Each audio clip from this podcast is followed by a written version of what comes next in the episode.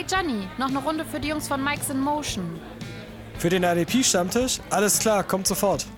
Es ist wieder Mittwoch und es ist wieder Zeit für Mike's Emotion. Und ich habe mit meinen äh, tollen Gästen, mit Tarek und Flo, bereits festgestellt, wir sind jetzt offiziell in der absoluten Dürre des Footballs, des Fantasy-Footballs. So, ähm, Saison ist jetzt langsam bald da mit Preseason, die jetzt im August, also gar nicht mehr so weit hin anfängt. Und jetzt ist wirklich so der Punkt so, man ist jetzt richtig, man ist an dem Punkt, man kommt so richtig raus aktuell. So, man bekommt weniger mit, so man muss sich wirklich richtig reinknien, wenn du jetzt irgendwie Informationen willst. Ist ein bisschen anstrengend oder genießt ihr so mal die Zeit jetzt so als Ruhe vor dem Sturm? Es ist noch ganz schön. Ich bin ehrlich, es ist noch ganz schön, ähm, jetzt so die, die letzten Wochen nochmal zu genießen, ähm, bevor es wirklich wieder losgeht, wo du dich wirklich fast jeden Tag mit, mit Football beschäftigst, die Football News auf Twitter und überall dir zusammensuchst, weil du, du rauskriegen musst, wen kann ich aufstellen fürs Wochenende, ähm, wer ist vielleicht doch noch verletzungsbedingt auf der Bank und ähm, wo kriege ich noch einen passenden Ersatzmann her. Ich sag nur Sommersonne, Kaktus. Also momentan interessiert mich Football gar nicht, ähm, außer jetzt halt für die Vorbereitung auf, auf die Folge hier. Ähm, ja, ich, ich genieße es momentan einfach kaum was zu tun. Ab und zu mal in so, so einem Slow Draft alle paar Tage mal einen Pick machen. Das reicht mir dann auch und läuft. Mhm. Ich glaube, es ist ganz angenehm. Also ne, dadurch, dass wir ja so ein bisschen, also durch, bei mir ist es auf jeden Fall so, in der Saison ja wirklich, keine Ahnung, dreht sich tatsächlich mein Leben so den, den ganzen Tag dann immer um Football. Also es ist immer wieder, dass ich reingucke. Du guckst immer wieder, was kannst du verbessern, alles so. Du bist straight on drin, auch in News und allem drum und dran, weil du willst ja ein bisschen schneller sein als die anderen. Und da ist halt wirklich so, ich sag jetzt wirklich mal, so eine Off-Season ist halt schon ganz angenehm.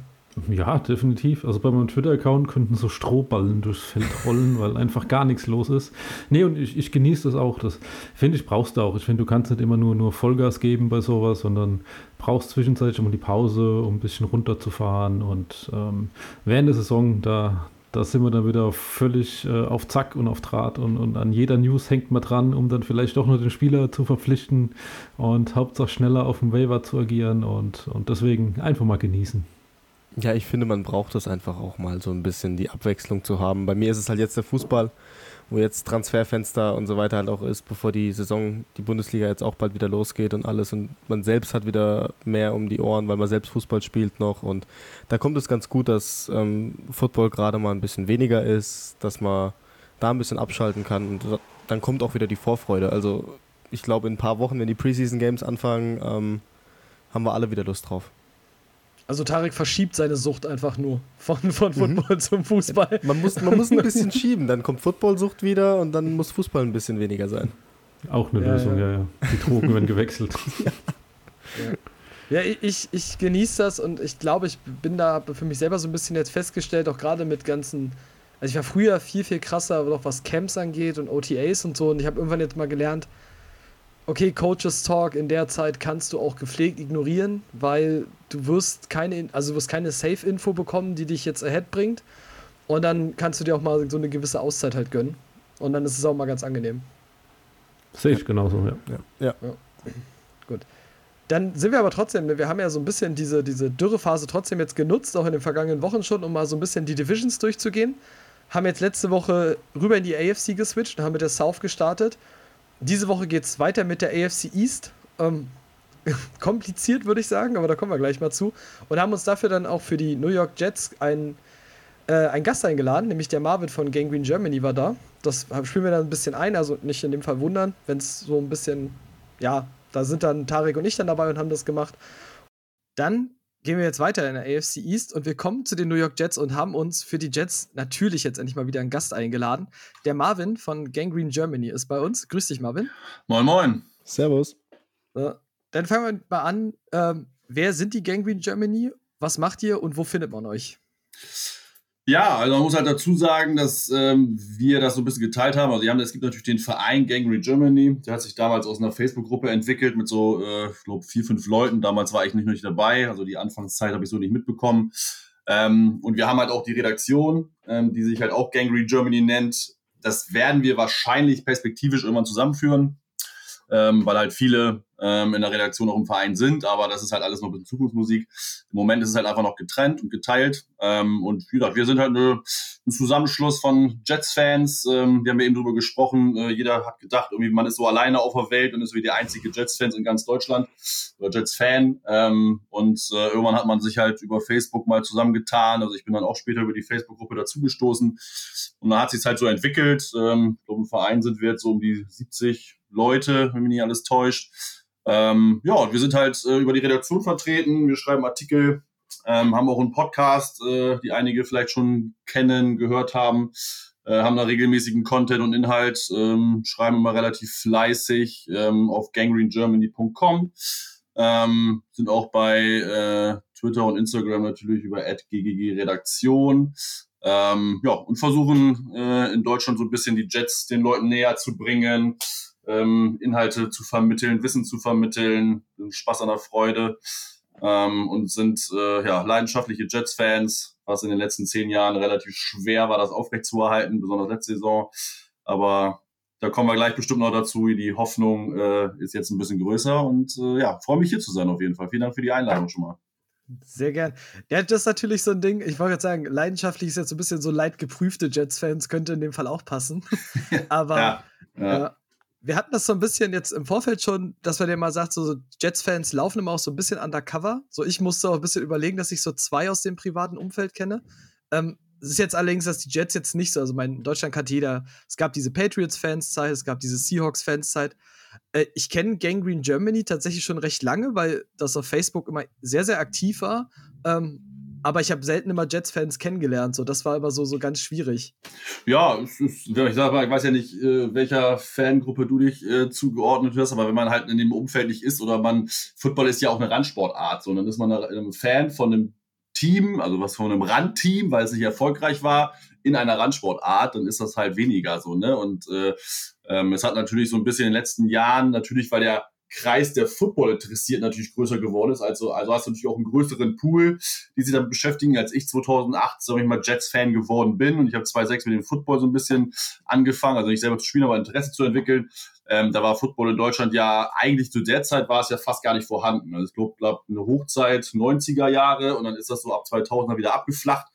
Ähm, und ähm, man kann es überran erzählen, was man will, aber sie haben einfach geholfen, dem Sport ähm, Football wieder mehr Publicity zu bringen. Also hat man natürlich auch einen größeren Pool und das wird natürlich auch einfach mehr. Ne? Man merkt einfach, wie viel man sich da untereinander hält. Ich habe im Handball auch zwei, die jetzt zwar keine Jets-Fans sind, aber denen man wirklich gut reden kann. Also früher war es einfach so eine, ah ja, hier die Miami Dolphins waren, glaube ich, mal gut, wo ich sage, ja, ja, genau. Hm.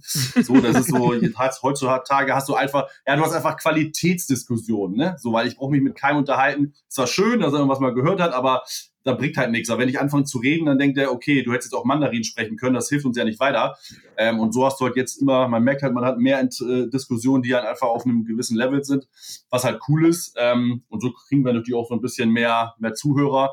Und es gibt ein paar mehr Jets-Fans. King of Queens hat natürlich auch geholfen, muss man ja auch so klar sagen. Stimmt, ähm, ja. Aber mhm. wie gesagt, ich äh, habe ja, ich hab ja eben auch schon gesagt, ich, wenn ich jetzt die, den Verein nicht gefunden hätte, hätte ich Stand jetzt immer noch keinen kennengelernt, der Jets-Fan ist. Von daher ähm, so eine Gruppe hilft halt immer, aber sonst wäre das in meinem Umfeld auch nicht passiert. Also ist mhm. einfach so.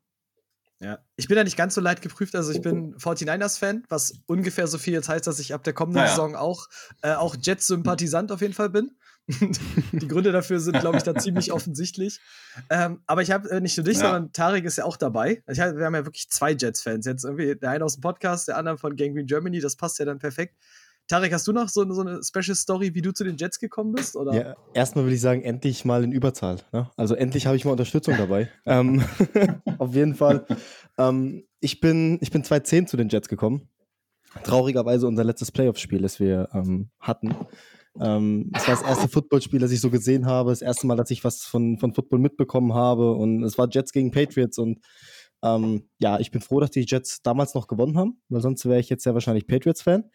Und ähm, oh Gott. Ja, deswegen, dann ist doch Jets besser, ne? Ähm, war traurigerweise halt auch das letzte Playoff-Spiel, das wir bisher hatten. Deswegen ähm, irgendwie auch ein schlechtes Omen, dass ich dann Football- und Jets-Fan geworden bin. Aber ähm, ja, so kam ich zum Football und es war halt so die erste Mannschaft, die man gesehen hat. Und die hat damals sogar noch gewonnen. Von dem her, ähm, ja, wurden es die mhm. Jets. Das ist doch schön. Wir gehen, wir gehen mal direkt rein. Und ich meine, jetzt Jets sind ja, also für mich, zumindest für mich jetzt von außen, für euch ist es immer wahrscheinlich noch ein bisschen anders. So, die Jets sind schon so ein bisschen wie die letzten Jahre, so, es ist schon so graue Maus der Liga, so, ne? Also immer unten mit dabei. Und irgendjemand war mit Adam Gase nicht zufrieden. Sam Darnold war jetzt nicht der Heilsbringer. Ähm, jetzt soll alles neu werden. Äh, Robert Saleh kam von den 49ers, deswegen bin ich jetzt auch Sympathisant ab dem kommenden Jahr, weil ich den unfassbar mag und traurig bin, dass wir ihn verloren haben. Ähm, Zach Wilson als Quarterback da Jetzt grundsätzlich seid ihr hyped, oder gerade du, Marvin, seid ihr jetzt hyped wirklich, dass es jetzt so eine Aufbruchstimmung vielleicht gibt? Ja, ähm, also klar ist man gehypt. Ähm, ich versuche mich halt immer noch ein bisschen zu bremsen. Ähm, ich bin selber Typ, der eher auch ein bisschen pessimistischer unterwegs ist, auch äh, im normalen Leben ähm, versuche ich auch ein bisschen zu ändern, weil wenn man negativ denkt, passiert auch Negatives, aber ähm, ich will mich da jetzt noch nicht zu sehr dem Hype-Train irgendwie anschließen. Das ist klar, es gibt immer viele positive Sachen und ich sag mal so, in der Offseason findet jedes Team sich geil. Ähm, weil man einfach ja nicht weiß, wo man steht. Äh, die Leistung muss man erstmal auf den Platz bringen, aber im Moment sieht es natürlich relativ gut aus. Ne? Also wir haben, ähm, ich glaube, die Offseason war sehr erfolgreich. Ähm, man muss, es hängt natürlich alles an Zach Wilson, ist einfach so. Ähm, aber ich glaube, wir haben trotzdem ein stark verbessertes Team gegenüber letztes Jahr. Äh, dem Coaching-Staff trauen wir, glaube ich, alle. Äh, ja, ich glaube, das Doppelte wäre übertrieben. Also, glaube ich, zehnfach, zehnmal mehr so viel zu wie äh, Adam Gaze plus und Co. Ähm, von daher, äh, man muss halt einfach auch Geduld mitbringen. Das ist, glaube ich, das Wichtige. Also es werden auch ganz, ganz schlimme Spiele kommen. Es werden knappe Niederlagen sein, etc. Man darf halt, man, wir werden vielleicht auch dreimal hintereinander verlieren. Ähm, und dann darf man halt nicht alles wieder äh, irgendwie äh, vor den Bus werfen oder so. Man muss halt einfach Geduld haben. Ähm, ist ein junges Team, kommen wir gleich noch bestimmt drauf zu. Ähm, aber klar, eine gewisse Vorfreude, also ich nenne es jetzt erstmal äh, Vorfreude, ähm, einfach zu gucken, wie sich das Team entwickelt, wie sie spielen, Offense mal ein bisschen besser, mal schöne Spiele, mal ein bisschen, vielleicht mal ein bisschen Highscoring, hatten wir in den letzten Jahren ja fast gar nicht. Ähm, einfach mal guten Football zu sehen, konkurrenzfähig zu sein, das wäre ja schon mal was. Wenn man dann ein Spiel mit drei Punkten verliert, meine Güte, passiert. Aber letzten ein, besonders letzte Saison hatten wir eigentlich fast nie Chancen im Spiel und haben ja selbst gegen äh, Denver mit Quarterback Nummer drei zwei, äh, zwei Scoring-mäßig verloren. Ähm, diese Tage sind hoffentlich gezählt und von daher einen gewissen Hype ist natürlich schon da, aber äh, alles moderat irgendwie mit bin auch Norddeutscher, ne? Äh, richtig, aus, richtig, ja, richtig ausflippen tun wir ja eh nicht, von daher. Ich wollte gerade sagen, so Norddeutschland ist ja immer sehr, sehr geerdet auch so, ne? Da ist ja das Lächeln dann schon so, so ganz, ganz viel. Mhm. Ja, der Zwinker im, im Mundwinkel oder so, ja. genau. ähm, gut, bei Tarek weiß ich es tatsächlich einen Teil schon. Ich meine, du, du findest ja Robert Saleh auch extrem cool. Ähm, ja. Du bist wahrscheinlich extrem hyped, oder Tarek? Ja, also bei mir ist es dieses Jahr echt so, dass ich Bock habe auf die Saison, jetzt auch auf die, die Off-Season alles. Ich kann es gar nicht abwarten, dass jetzt mal das erste Preseason-Game gespielt wird und dass man mal so die ersten Einblicke wirklich bekommt. Aber wie Marvin halt auch sagt, du musst diesem Team Zeit geben. Das muss auch bewusst sein. Das wird kein, kein Quantensprung von jetzt auf nachher sein, dass du auf einmal Contender bist. Nein, das braucht alles seine Zeit. Diese Mannschaft muss sich erst finden, wird immer noch umgebaut. Und wenn mal was nicht klappt, nicht gleich wieder den Kopf in den Sand stecken, sondern einfach weitermachen. Das ist ein langer Prozess und ähm, ich finde halt einfach mit, dem, mit den ganzen Änderungen, die jetzt gekommen sind, neues Coaching-Staff, ähm, die Umstrukturierung allgemein auch in der, in der Führungsebene ähm, und ja auch die Spieler, die man jetzt geholt hat, da, da steckt ein Plan dahinter und ähm, wenn man den jetzt durchzieht, wenn man sich da mal dran hält, dann kann es in die richtige Richtung gehen. Mhm ich finde halt gerade das mit dem geholt. Also, dass das, jetzt, was ich von außen halt immer sehe oder was über die letzten Off-Seasons bei mir mal bei den Jets so dieses Ding war, war, man hatte verhältnismäßig viel Geld zur Verfügung, hat aber, also, man war auf dem Free Agent Markt, entweder war man aktiv und hat irgendwie komische Spieler geholt oder man hat die Spieler nicht bekommen, weil man nicht attraktiv genug war. Jetzt in dieser Kombination diese Offseason aus Draft, den ich bei den Jets extrem gut fand, sage ich unabhängig jetzt von Zach Wilson, ähm, und on top nochmal, was man auch in der Free Agency gemacht hat. Warst du wesentlich zufriedener, Marvin? Also, das kannst du ja gut beeinflussen dann. Äh, ja, also man, äh, ich glaube, man sieht, sieht einen gewissen Plan dahinter.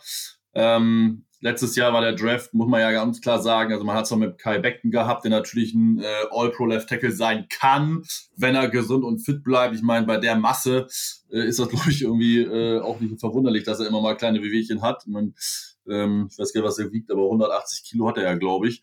Oder 170. Das muss man erstmal bewegen, dann auch so flink zu sein. Ähm, der war gut, sonst hast du halt da auch Spieler, wo man sagt, hm, wo kommen die Spieler her? Wer hat die wirklich haben wollen? War das wirklich Spieler, die Adam Gaze haben wollte? Weil so wirklich ins System passen die nicht. Klar, zu dem Zeitpunkt wusste man nicht, dass man einen Trainerwechsel hat. Aber dieses Jahr hat man irgendwie, glaube ich, einen besseren Plan. Ähm, wie gesagt, habe ja gesagt, steht und fällt alles mit Zach Wilson, ist aber so. Äh, der Draft äh, kann so geil sein, wie er ist. Also wenn selbst jeder Spieler einschlagen würde, außer Wilson, dann war der Draft halt scheiße. Das muss man aber klar sagen. Ähm, weil wir ohne Quarterback gewinnst du halt in der Liga nichts mehr. Ähm, aber ich habe im Moment Hoffnung. Ich habe äh, auch vor dem Draft gesagt, äh, dass ich äh, Wilson favorisiere. Ähm, ich hätte mit Lance und Wills und Fields leben können. Ähm, wie gesagt, mich erinnert Fields zu sehr an Cam Newton und da habe ich einfach äh, losgelöst vom Menschen, aber irgendwie gefällt mir die Spielweise einfach nicht, ähm, ohne das jetzt wirklich näher begründen zu können. Deswegen, ich war schon äh, Wilson-Fan, sag ich mal, weil ich den Typen auch einfach gut finde. Alles, was der sagt, glaube ich ihm einfach. Ne? Also ohne, dass man ihn natürlich kennt. Ähm, aber im Gegensatz zu Tom Brady zum Beispiel, wenn der da ein bisschen rumheult oder über seinen Vater spricht, es tut mir aber leid, ist vielleicht auch unbegründet, aber ich glaube es ihm einfach nicht. Es kommt einfach nicht real und ehrlich rüber. So, Wilson und jetzt auch losgelöst vom Jets-Spieler, äh, fand ich auch vorher schon, da wusste man das ja jetzt noch nicht wirklich. Ähm, ich finde den Typen einfach cool. Ich glaube, der bereichert die Liga. Ähm, ist genau das, was New York braucht, ähm, ohne jetzt Sam Donald da irgendwie äh, ähm, was äh, Schlechtes reinzureden reden zu wollen, aber dieses ein bisschen mehr Charisma, ähm, ein bisschen mehr interagieren mit den, mit den Fans, mit den Medien, das hilft in New York, glaube ich äh, obwohl natürlich die Medien äh, Sam Donald geliebt haben. Also äh, jeder andere Quarterback wäre ja äh, dreimal durch, das, durch den Dreck gezogen worden bei der Leistung. Ähm, und das ist bei dem alles abgeprallt, weil er halt einfach auch äh, total bodenständiger und geerdeter Typ war. Ähm, von daher, ich glaube schon, dass das, äh, das ist, wie gesagt, hat einen Plan. Ähm, der Draft war, ja, ob er jetzt gut war, werden wir sehen, aber es sind zumindest mal die richtigen Positionen angegangen. Viermal Offense äh, und dann sechsmal Defense. Ähm, und dann äh, müssen wir mal gucken, wie es ist. Man hat ja ein paar Spieler bekommen, die man eigentlich so spät nicht mehr äh, äh damit gerechnet hat. Und ich finde es einfach mal gut, dass die Jets auch mal dann davon profitieren. In der Vergangenheit waren es halt immer mal 49ers, äh, die Packers oder die, Seahawks, die dann Spieler genommen haben, die eher gefallen sind und dann äh, mega gute Leistung gebracht haben. Und äh, wie gesagt, ich hoffe ja, oder ich sage ja, habe ja immer schon gesagt, auch in unseren letzten beiden Podcasts, dass Elijah Moore durch die Decke gehen wird und habe ja schon eine 1000 Yard Receiving Saison prognostiziert. Also ich bin also richtiger Elijah, Elijah Moore Fanboy, wenn man so will. Ähm, von daher hoffe ich, dass das ganz cool wird und dann muss man halt gucken, ne? ähm, wie, da, wie sich das entwickelt. Die Defense äh, kommen wir gleich noch zu, die ist halt sehr jung. Mal sehen. Aber der Draft war schon ganz gut. Äh, Free Agency, wie du schon sagst, diesmal Leute geholt, die punktuell das Team verbessern ähm, die uns wirklich weiterhelfen können mit Carl Lawson, mit Sheldon Rankins, mit Vinnie Curry, schön die D-Line, äh, Jared Davis, Linebacker muss man sehen. Ähm, und äh, auch Corey Davis, ich glaube, da waren Krauler Marcus Joyner, richtig gute punktuelle Verstärkungen. Also das hat auf jeden Fall einen Plan. Und wir haben nächstes Jahr ja wieder viel Cap Space und viele Draft Picks. Von daher, ähm, da muss man schon viel tun, um das irgendwie zu verkacken und zumindest nicht mal, um die Playoffs mitspielen zu können die nächsten Jahre. Mhm. Äh, jetzt hast du es schon angesprochen. Ähm, jetzt haben wir mit Robert Saleh jetzt aus San Francisco und wenn San Francisco ja für eine Sache dann wirklich bekannt war, war ja, dass sie einfach eine brutale Front vorgestellt haben, also dass gerade sie ganz stark über den Pass Rush in der Line gekommen sind. Ähm, du hast jetzt Chad Rankins und Carl Lawson als neue äh, Spieler schon erwähnt. Quinn Williams dürfte wahrscheinlich auch davon profitieren. Siehst du so gerade in dieser Kombination aus Coaching und Line, ähm, siehst du, dass es da eine ganz klare Verbesserung geben wird? Ja, definitiv. Also wir haben äh, eine richtig krasse Tiefe, das muss man auch mal klar sagen, weil es sind ja dann nicht nur, also du hast halt in der Line, je nachdem wer spielt, also du hast Lawson auf der einen Seite, dann hast du wahrscheinlich äh, Franklin Myers auf der anderen äh, und in der Line hast du dann Quinnen Williams, Sheldon Rankins oder Fatukasi, obwohl Fatukasi nicht ganz der Systemfit ist. Ähm, und dann hast du ja noch in der Hinterhand äh, äh, einen, einen Shepard, der wohl sich ganz gut geschlagen hat im Camp. Du hast auch einen Bryce Huff, der äh, einer meiner Breakout-Player sein könnte die Saison. Der undrafted äh, Rookie von Memphis letztes Jahr, der schon gute, gute Pass-Rush-prozentual Werte da äh, auf dem Feld gebracht hat. Ähm, also du hast eine richtig gute Tiefe auch. Also das hilft, also ist auch nicht schlimm, wenn da mal jemand wegbrechen sollte. Wenn man Verletzungen gibt es immer mal wieder im Football. Ähm, von daher ist die Tiefe gut. Das System ist einfach darauf ausgelegt. Ähm, ich glaube, Salah macht es auch einfach, äh, macht den Spielern auch relativ leicht, ähm, im System erfolgreich zu sein ähm, und sind halt einfach auch wirklich Coaches. Also die coachen dich halt auch.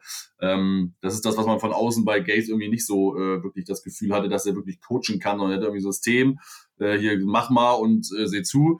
Ähm, und seine und Salah und Steph sind einfach richtige Coaches, die bringen ihnen das bei, die entwickeln die, die wollen alles dafür tun, dass die Spieler erfolgreich sind, weil sie genau wissen, dann ist automatisch das Team auch erfolgreich. Ähm, und das gefällt mir einfach sehr. Ne? Von daher, die D-Line wird richtig gut, muss sie aber auch. Mhm. Ich finde da, da, also gerade das, was du halt erwähnst, so was die Tiefe angeht, ich glaube, du hast jetzt auch noch Vinnie Curry, hast du ja auch noch dazu, so als Veteran. Ja. Äh, Ronald Blair kam von den 49ers, also kennt ziemlich genau das, was der Coach halt will.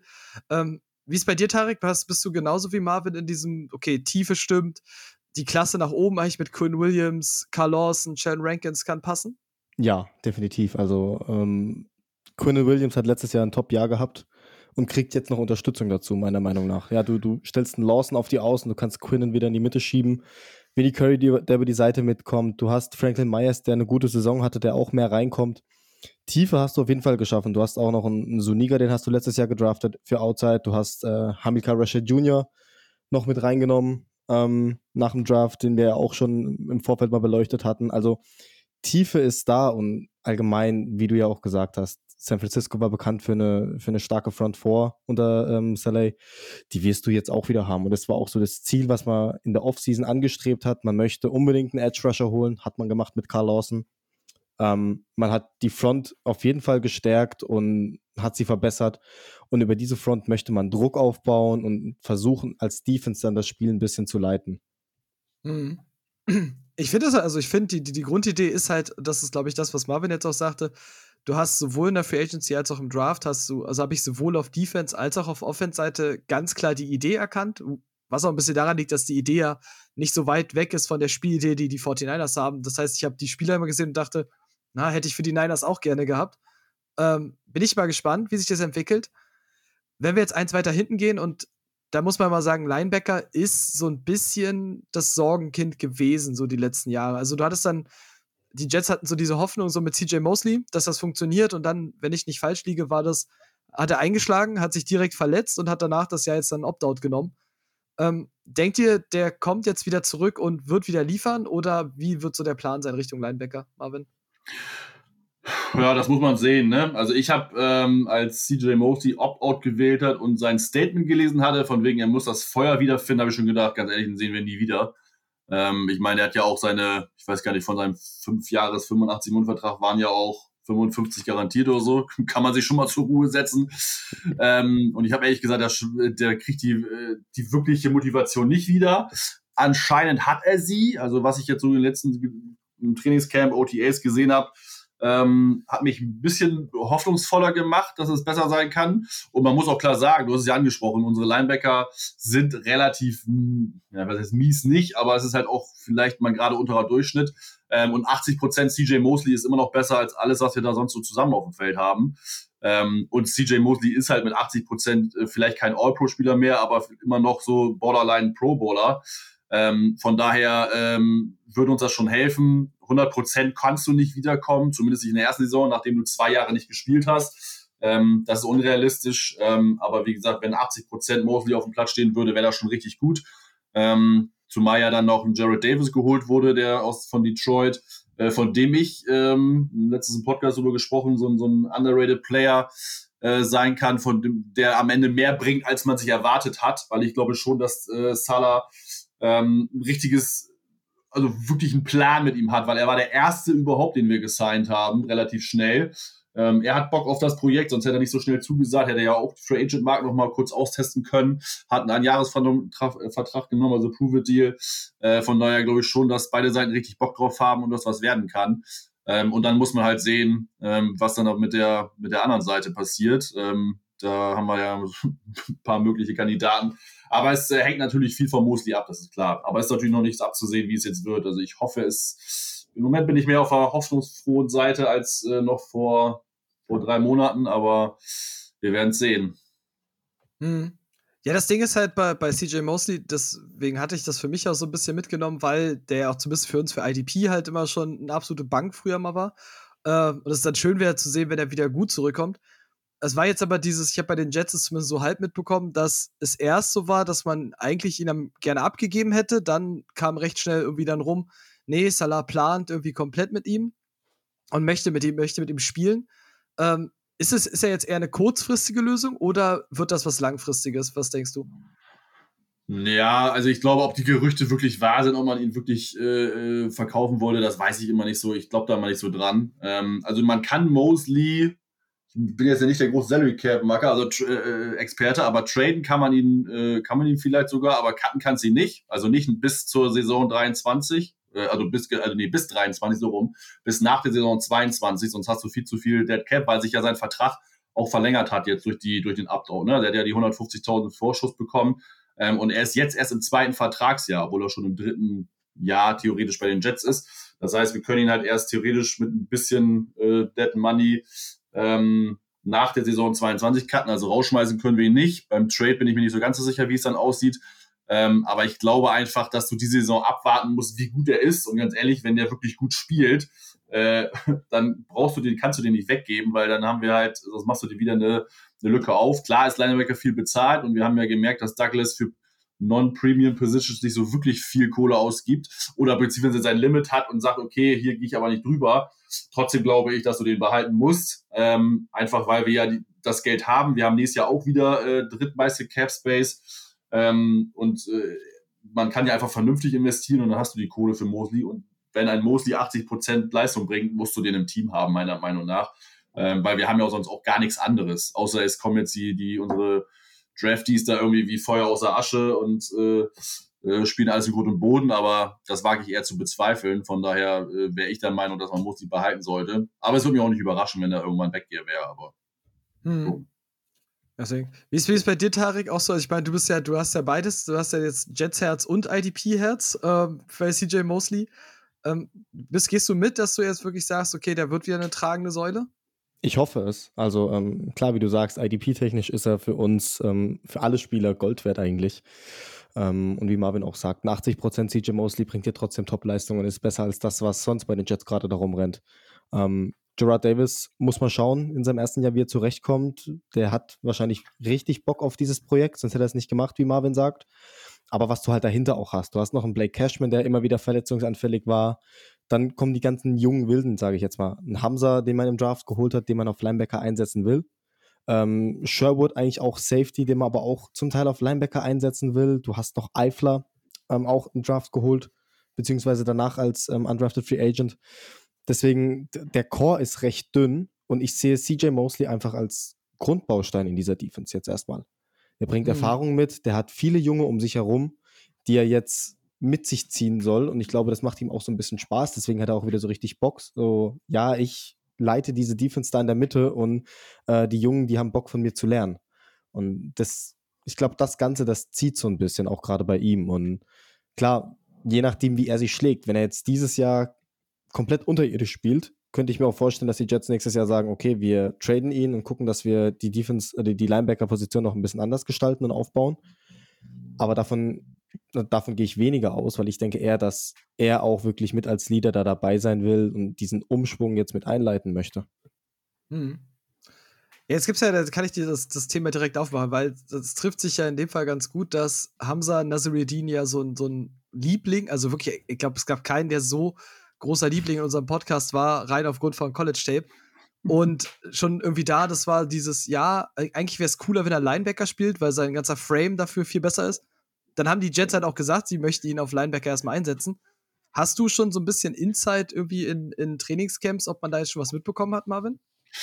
Ähm, ja, ähm, noch, also ich habe jetzt noch nicht so wirklich viel gelesen über, also oder auch nicht gehört, auch in den Interviews nicht, ähm, dass Nasruddin jetzt Thema gewesen ist.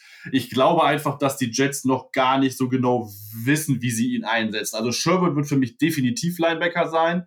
Ähm, der äh, wird nicht Safety-mäßig spielen, aber Nasruddin war halt auch so variabel einsetzbar ne, oder wurde so variabel eingesetzt bei, bei Florida State.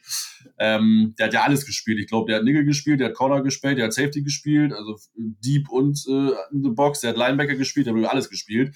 Ähm, und auch relativ ausgeglichen. Also nicht irgendwie drei Steps mal da und dann 50 da, sondern es war, glaube ich, alles so um 40, 50, 60 Snaps rum. Ähm, von daher ist er, glaube ich, so vielseitig, dass Salah sich einfach freut, den zu haben und mal gucken, wie er dann einsetzt. Ich kann mir auch vorstellen, dass er während des Spiels äh, zwischen Linebacker und Safety wechselt.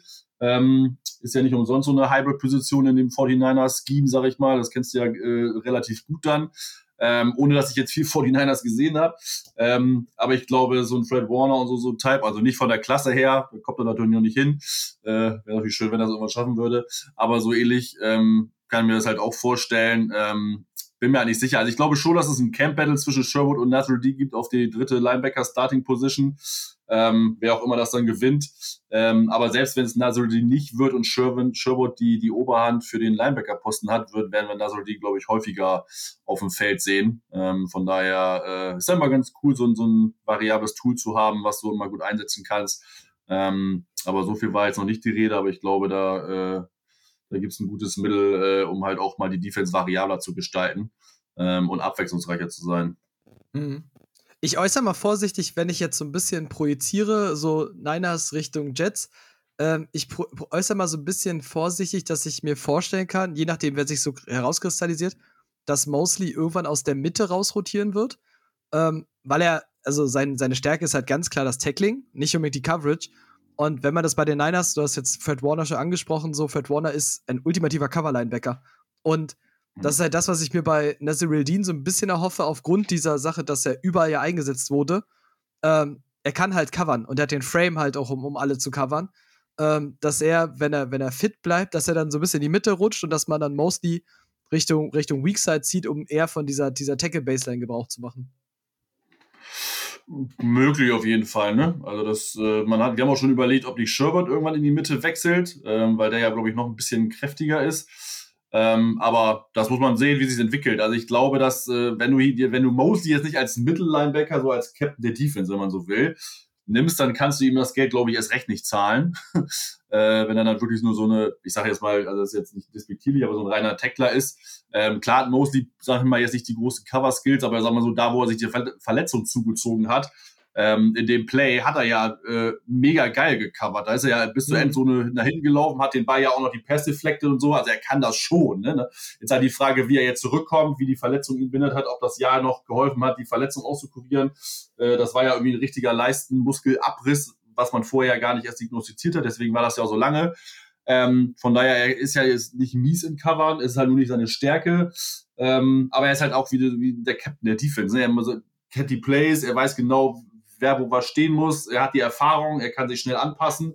Ähm, von daher den aus der Mitte rauszuziehen, weiß ich nicht. Dann müsstest du ihn, glaube ich, wirklich irgendwann abgeben, weil dann ist er einfach erst recht zu teuer. Also nicht, dass Mittellandbäcker jetzt schon nicht äh, gut bezahlt werden, aber ähm, dann sind diese äh, fast 15 Millionen pro Jahr dann wirklich zu viel. Aber es kann natürlich passieren. Also solange man ihn vielleicht nicht cutten kann, auf jeden Fall eine Überlegung wert. Aber es wird halt spannend zu sehen. Also es ist äh, im Moment äh, weil ich halt, wie gesagt, ich habe nicht so wirklich viel 49ers gesehen. Ich bin halt gespannt, wie das alles systemtechnisch darstellt. Und er wird ja auch natürlich nicht eins zu eins ähm, das spielen, was, von, was die 49ers gespielt haben, weil erstmal äh, hat Salah ja auch seinen eigenen, eigene Idee, ähm, genauso wie in der Offense. Äh, Lafleur ja jetzt nicht eins zu eins das übernimmt, was man äh, San Francisco gespielt hat. Auch er hat eine eigene Geschichte und der DC ist ja Jeff Ulbrich, der ja aus Atlanta kommt und auch eine eigene Vita hat und der callt ja auch die Plays.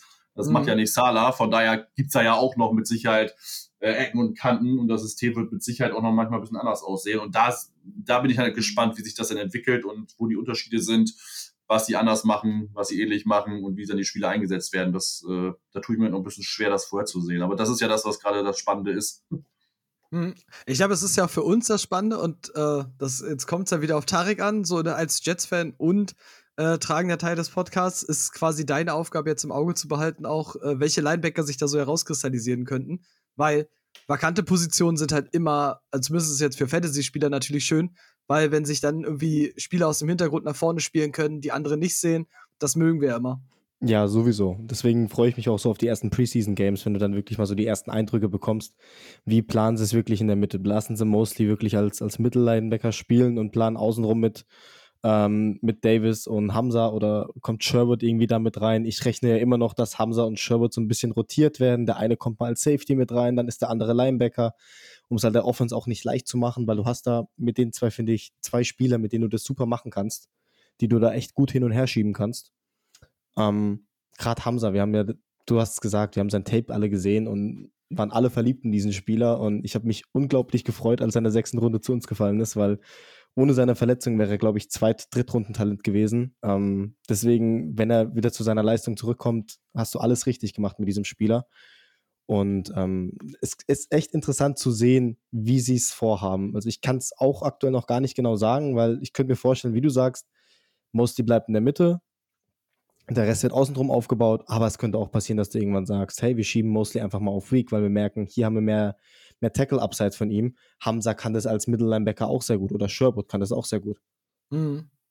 Ja, also ist halt aber, du hast jetzt die Aufgabe für dich mitgenommen. Kannst, ja. äh, so, ist, ist notiert gut. auf jeden Fall. Sehr gut. ähm, dann gehen wir noch, noch mal eine Ebene weiter nach hinten und wenn wir über die Secondary der Jets reden, dann ist es natürlich immer schön, gerade jetzt mit Marvin noch eine zweite Person hier zu haben. Ähm, der Jamal Adams Trade liegt jetzt noch nicht so lange zurück. Ähm, jetzt rückblickend besehen, wie siehst du den, den Adams Trade? Ja, nur positiv, ne? Also, man hat einen Spieler, ist ein Spieler losgeworden, der eh nur rumgepupt hätte.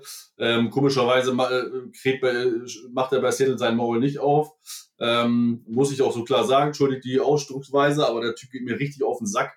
Ähm, ich bin, bin mega froh, dass, der, dass wir den weggetradet haben. Und dann muss man natürlich auch mal sehen, ich meine, die Seahawks haben zwei First-Round-Picks ähm, plus ein Third-Round-Pick plus einen Spieler abgegeben. Das war ja im Prinzip schon, äh, schon ähm, wie heißt denn der jetzt noch? Ähm, äh, Khalil Mack Type, äh, type mhm. Compensation. Mhm. Ähm, und äh, Khalil Mack ist, äh, auch wenn er die letzte Saison, glaube ich, relativ unterm Radar geflogen ist, aber ja immer noch ein Difference Maker. Ähm, und so geil so mal Alice mit seinen Sack-Nummern als ist und Sack-Rekord hier und da, aber ganz ehrlich, äh, das, ist, das zahlst du eigentlich nicht. Von daher der Trade, natürlich musst du gucken, was jetzt mit dem ersten, äh, mit dem nächsten First-Round-Pick machen. Äh, und ich hoffe ja noch, weil ich im Moment äh, glaube ich, dass die Seahawks nicht so geil werden, wie sie alle glauben. Also ich, äh, mich würde es nicht überraschen, wenn die in Top 15 picken würden. Ähm, ich sehe die noch nicht so stark. Ähm, und nicht nur, weil ich ja Jets-Fan bin, sondern weil ich denen das wirklich nicht zutraue. Ähm, und dann müssen wir mal gucken, was mal rauskommt. Aber dann äh, hätte man, je nachdem, wen wir da haben, also ich sag mal so, je nachdem, wie gut wir sind, ähm, kann es ja nochmal jemand in der Defense sein. Dann hast du äh, die O-Line mit Elijah Vera Tucker äh, und demjenigen, den wir dann gepickt haben, in, äh, umgewandelt von Jamal Adams. Ähm, und ich glaube, das wird uns langfristig äh, ja, viel, viel mehr bringen, als wenn wir äh, Adams gehalten hätten. Ähm, zumal du ihm ja auch richtig äh, noch Kohle zahlen müsstest irgendwann. Ich meine, er will ja irgendwann besser, bestbezahlter Verteidiger sein, weil er sich ja nicht als Safety sieht, sondern als äh, All-Around-Defender, was auch immer das dann sein soll. Ähm, von daher äh, bin ich sehr, sehr froh, dass äh, wir Adams losgeworden sind, auch zu dem Preis. Ähm, ist immer schwierig zu sagen, wer den Trade gewonnen hat. Ich meine, wenn die Seahawks irgendwann mit ihm, äh, der macht den Sack in einem Super Bowl irgendwann, dann haben sie da auch was von gehabt. Ähm, aber Stand jetzt würde ich sagen, dass die Jets den gewonnen haben, den Trade, ähm, zumal sie ja ihn ja auch irgendwie noch verlängern müssen. Ich bin gespannt, wie das mit den Seahawks weitergeht äh, bei ihm. Aber äh, wie gesagt, auch alleine aus der Teamperspektive, Teamchemie-Thematik ist es gut, dass er weg ist. Hm. Ja, der Vorteil da natürlich für die Jets ist, dass die äh, NFC West natürlich auch stacked ist bis oben hin. Das heißt, alleine ja. in der Division wahrscheinlich in die Playoffs zu kommen, wird schon eine harte Hausnummer. Definitiv. Ähm, ja. Und ich weiß ja, dieses, bei Tarek war das ja äh, eine sehr emotionale Geschichte, muss man dazu sagen. Du warst ja, also du, du mochtest ihn ja extrem. Äh, jetzt rückblickend immer noch so der, der richtige Move, ihn abzugeben, oder weint das Herz jetzt trotzdem ein bisschen? Ähm, also ich muss sagen, damals, ich, ich war ja wirklich ein Riesenfan von Jamal Adams, weil du halt auch gesehen hast, okay, er bringt wirklich Qualität mit und wenn du das Team um ihn herum hättest aufbauen können, es wäre schon schön gewesen. Jetzt im Nachhinein den Blick drauf zu werfen, sage ich, man hat alles richtig gemacht was du für ihn bekommen hast, ähm, hast du sehr gut umgesetzt bisher. Ich meine, ähm, mit Elijah Vera Tucker dieses Jahr im, im Draft, ähm, dass du dir den Mann geholt hast und deine Offense dafür verstärkt hast. Du hast nächstes Jahr noch einen First Rounder übrig davon, von dem Trade. Ähm, ist sehr gut, wie man es umgesetzt hat und wie Marvin auch sagt, er hat am Ende halt mehr Probleme gemacht, als, als dem Team gut getan. Ja? Ähm, hat oft seinen Mund hier aufgemacht, ähm, Ansprüche gestellt ähm, und meiner Meinung nach, wir wissen ja alle, Jamal Adams möchte gerne vor in die Box, möchte mehr an der Linie vorne stehen. Das ist halt das, was dem Jets-System in dem Fall gar nicht gut getan hat, weil du hattest zum einen, ja, du hast Marcus May hinten noch gehabt, aber der war gefühlt alleine, weil die Corner konntest du alle, ähm, ja, konntest alle in die Tonne werfen. Deswegen hat es einfach nicht gepasst. Und dementsprechend finde ich es gut, dass du so viel zum einen für ihn bekommen hast und zum anderen ähm, soll er sein Ding in Seattle machen. Ob das so gut geht, wissen wir alle noch nicht. Das war jetzt ein Jahr. Ähm, Und es sah auch am Anfang ein bisschen kritisch aus, weil die Seahawks am Anfang auch hinten wirklich sehr, sehr offen waren dadurch, ähm, bis man das irgendwann kompensiert hat. Aber so haben die Jets mit, ihm, mit diesem Trade alles richtig gemacht. Ähm, du baust deine Secondary jetzt gerade auf. Du hast dir einen Joiner dazu geholt. Du hast letztes Jahr mit einem Ashton Davis, der Corner spielen kann, aber auch Safety spielen kann, gut rotiert. Marcus May hat überragend gespielt, ist richtig aufgegangen dadurch, meiner Meinung sogar. Ähm, und dann kommen jetzt noch die jungen Sherwood, Hamza dazu. Ähm, da, da ist viel möglich jetzt in dieser Defense, vor allem in der Secondary. Hm. Ich, ich, ich reiße es in dem Fall nur kurz an. Ne? Wir sind ja auch immer noch ein, ein Fantasy-Podcast. Das, was die Jets gemacht haben, sollte man grundsätzlich immer tun. Also, wenn du jetzt ein Team bist, irgendwie was jetzt auch, was die Jets waren ja wirklich nicht so gut. Und äh, sie haben halt tatsächlich ihren, ihren einzigen richtigen Elite-Player einfach in quasi sehr in Draft-Picks umgewandelt. Und wenn jetzt Vera Tucker einschlägt und du bekommst nächstes Jahr nochmal einen Defender oder nochmal einen Playmaker für die Offense, dann hast du halt aus einer Position zwei bessere Spieler gemacht. So. Und das ist halt gutes Manager-Dasein. Wenn du halt wirklich, wenn du nicht so gut bist, so verwandel das, was du hast, in Kapital und dann stell dich langfristig auf. Finde ich gut. Jetzt hast du ein bisschen was schon weggenommen, Tarek. du hast mir ein bisschen vorgegriffen. Ähm, jetzt ist Secondary aber natürlich trotzdem unabhängig, aber das wäre auch mit Adams nicht anders. Markus May ist so dein einziger richtiger harter Fixpunkt, oder Marvin? Also der Rest ist halt sehr, sehr viel junge Spieler, äh, sehr, sehr viel Neues und man weiß nicht so genau, was man kriegt, oder? Äh, definitiv, ja. Also May ist halt äh, die Konstante. Ähm, ich muss auch dazu sagen, ich finde es auch schade, dass die Jets äh, ihn, nicht, ihn nicht verlängert haben. Ähm, weil genau das, was wir bei Adams gesagt haben, May hat einfach seine Klappe gehalten und hat einfach gemacht, ne? Und hat seinen Job erledigt. Und sowas meiner Meinung nach, ich meine, klar, diese NFL ist ein Business und äh, äh, man wird dafür nicht belohnt. Man wird halt bezahlt, wenn man eine Premium-Position spielt und dementsprechend gut ist. Ähm, und Safety ist es nun mal nicht. Ähm, aber ich sag mal so, einfach aus, äh, aus der Thematik, dass man sagt, okay, Mensch, wenn ich meine Leistung bringe, auch mal eine Klappe halt, dann wird man trotzdem Lot, hätte ich ihn gerne äh, gesehen, dass wir den Vertrag verlängert hätten. Ähm, und wenn es halt so drei Jahre gewesen wäre oder so. Ähm, jetzt spielt er unter dem Tag, den hat er auch schon relativ schnell unterschrieben, kriegt seine 10,5 Millionen. Ähm, ist halt auch ein bisschen älter schon, weil er ja relativ spät in den Draft reingekommen ist. Da muss man mal gucken, wie sich das entwickelt. Das heißt, da kommen ja jetzt schon wieder die Thematiken, Gerüchte, dass er dann zur Trade Deadline weggetradet wird. Äh, wo ich sage, naja, da haben wir ja gar keinen mehr in der Secondary. Das wäre ja irgendwie total fahrlässig. Ähm, von daher, ich hoffe einfach, dass er wieder gut spielt, ähm, dass er diese Vertragsthematiken einfach beiseite schieben kann, wie letztes Jahr auch. Ähm, und seine Leistung bringt. Auch letztes Jahr war er klar mit Abstand der Beste. Nicht so ganz schwer im schlechten Team, aber er hat immer seine Leistung gebracht. Ähm, und er ist der wirklich der Fixpunkt, er ist der erfahrene äh, Leader. Jetzt haben wir natürlich Lamarcus John noch dazu, der auch schon viel Erfahrung hat, der auch zu seiner angestammten äh, Free Safety Position zurückkommen wird. Ich glaube schon, dass Mason mehr, mehr noch wieder an der Box spielen wird, ähm, weil er einfach flexibel einsetzbar ist und äh, Joyner einfach viel, viel besser ist, wenn er Free Safety spielen kann als woanders. Ähm, da ist der Unterschied viel, viel gravierender ähm, als bei Markus May zum Beispiel. Von daher, ähm, und da hast du halt zwei gute Safeties. Ich bin von Davis noch nicht überzeugt, ehrlich gesagt. Der hat mir letztes Jahr gar nicht gefallen. Ähm, und am Ende ist es dann wirklich immer nur so Hoffen und Potenzial, weil die Jets ihn vielleicht Borderline First Round hatten. Ähm, aber von Davis äh, erwarte ich ehrlich gesagt fast gar nichts. Von daher müssen wir mal gucken. Ähm, Secondary ist halt wirklich jung. Ne? Wir haben Bryce Hall, den äh, letztjährigen Fifth Round Pick, äh, der gefallen ist aufgrund von Verletzungen, der Ansätze gezeigt hat. Ähm, aber Ansätze hatte auch Bless Austin das Jahr davor und die hat er letztes Jahr überhaupt nicht bestätigt. Der Stand jetzt der zweite Corner ist. Ähm, und dann haben wir halt die ganzen Jungen mit äh, Jason Pinnock und Brandon Eccles, Michael Carter II, der mehr dann äh, Nickel spielen wird. Ähm, oder auch Isaiah Dunn, den undrafted äh, Rookie von, von Oregon State. Äh, Grüße gehen an Freddy raus, äh, der ist ja großer Oregon State Beaver-Fan und äh, hat sich richtig gefreut, dass wir gerade zwei geholt haben. Der konnte sich ja, konnte sich ja am Sonntag ja gar nicht mehr einkriegen vor Freude. Ähm, und der soll ja ganz gutes, gut, ganz gute ersten Teil der Offseason gehabt haben. Ähm, von daher muss man mal gucken. Aber wie du sagst, es sind halt einfach ganz, ganz junge Spieler und Cornerback ist so eine schwere Position in der NFL zu lernen. Ähm, bestes Beispiel sind ja auch immer die First-Round-Picks. Also Judoka von letztem Jahr war ja auch richtig mies äh, und der war Third Overall. Es gibt genug andere Beispiele, die Raiders mit Gary Conley etc., DJ Hayne und wie sie alle heißen, die sind alle baden gegangen. Die Jets hatten die Milliner, der auch immer verletzt war. Es gibt so viele Corner, die es einfach nicht geschafft haben, weil das ein ganz anderes Spiel in der NFL ist, als halt im College. Ähm, und da muss man halt auch, muss man gucken. Ne? Also die Secondary wird schon wird schon schwierig. Ist halt auch kein, äh, kein Fokuspunkt in so einer Defense von, von Salah. Das geht ja, haben wir ja gesprochen, über die Front 4 und wenn die mega gut ist und richtig Druck aufbauen muss, dann müssen die Corner halt nur zwei Sekunden, zweieinhalb Sekunden covern, da, da kriegen sie vielleicht auch noch hin. Dann fällt halt das Problem auch noch auf. Ne? Das ist ja vielleicht auch die Idee dahinter. Ähm, mhm. Trotzdem habe ich schon Angst, muss ich gestehen. Also wenn du da äh, gegen Teams mit äh, halbwegs guter O-Line spielst, dann äh, könnte das halt auch mal echt böse Spiele geben, ja. Mhm. Bleiben wir mal bei, bei Ashton Davis. Da gab es jetzt, also du hattest jetzt gesagt, der hat dir nicht gefallen. Ähm, ich weiß bei uns zumindest, glaube ich, dass jetzt eher die Idee war, dass er in die Richtung gehen könnte, dass er gar kein Safety mehr bleibt, sondern dass die Jets ihn auf Slot-Cornerback stellen. Dass das irgendwie so seine, seine Future sein könnte. Ich glaube, Tarek hatte da auch ein bisschen irgendwie mal so in die Richtung schon gedacht. Mm, ja, also ich kann mir es halt vorstellen, dass man es macht. Ich habe jetzt halt auch schon vermehrt gelesen, okay, man plant mit Michael Carter II schon auf äh, Slot-Cornerback. Ähm, ich denke, dass Davis und, und Kader da auch ein Tandem bilden könnten, beziehungsweise so eine kleine Competition hier jetzt in OTAs dann austragen werden um die Position.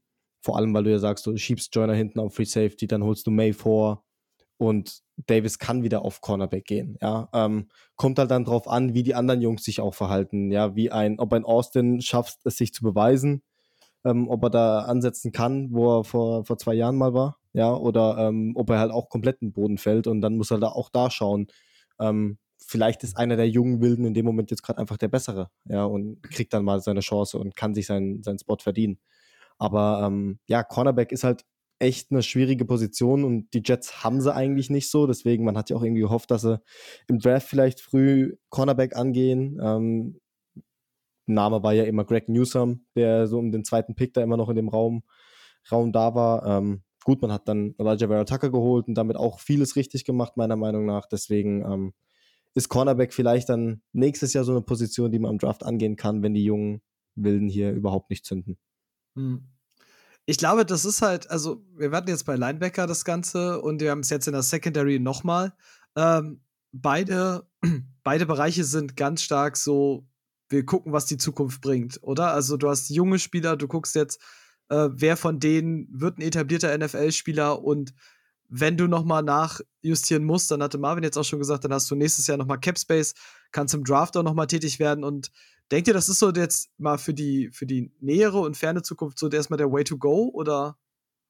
Naja, definitiv. Salah hat ja angekündigt, hat ja mehrmals erzählt, ähm, als es ja hieß, von wegen kommt noch ein Cornerback, ein erfahrener, ne? ich meine, jetzt bevor der Aktion, Richard Sherman war natürlich ein Thema, ähm, Steven Nelson ist immer noch auf dem Markt. Ähm, man denkt, okay, warum holen die sich keinen erfahrenen Cornerback, auch bei dem, als Backup-Quarterback, weil wir mit Morgan und White da jetzt irgendwelche, ich will ja nicht abwerten, aber Flitzpiepen haben, was spielerisch das angeht. Ähm, und er hat selber gesagt, ich möchte den jungen Spielern nicht die, die Raps und die Spielzeit wegnehmen, weil er selber weiß, ne, also auch ein, äh, ein Douglas hat, glaube ich, noch fünf Jahre Vertrag oder viereinhalb.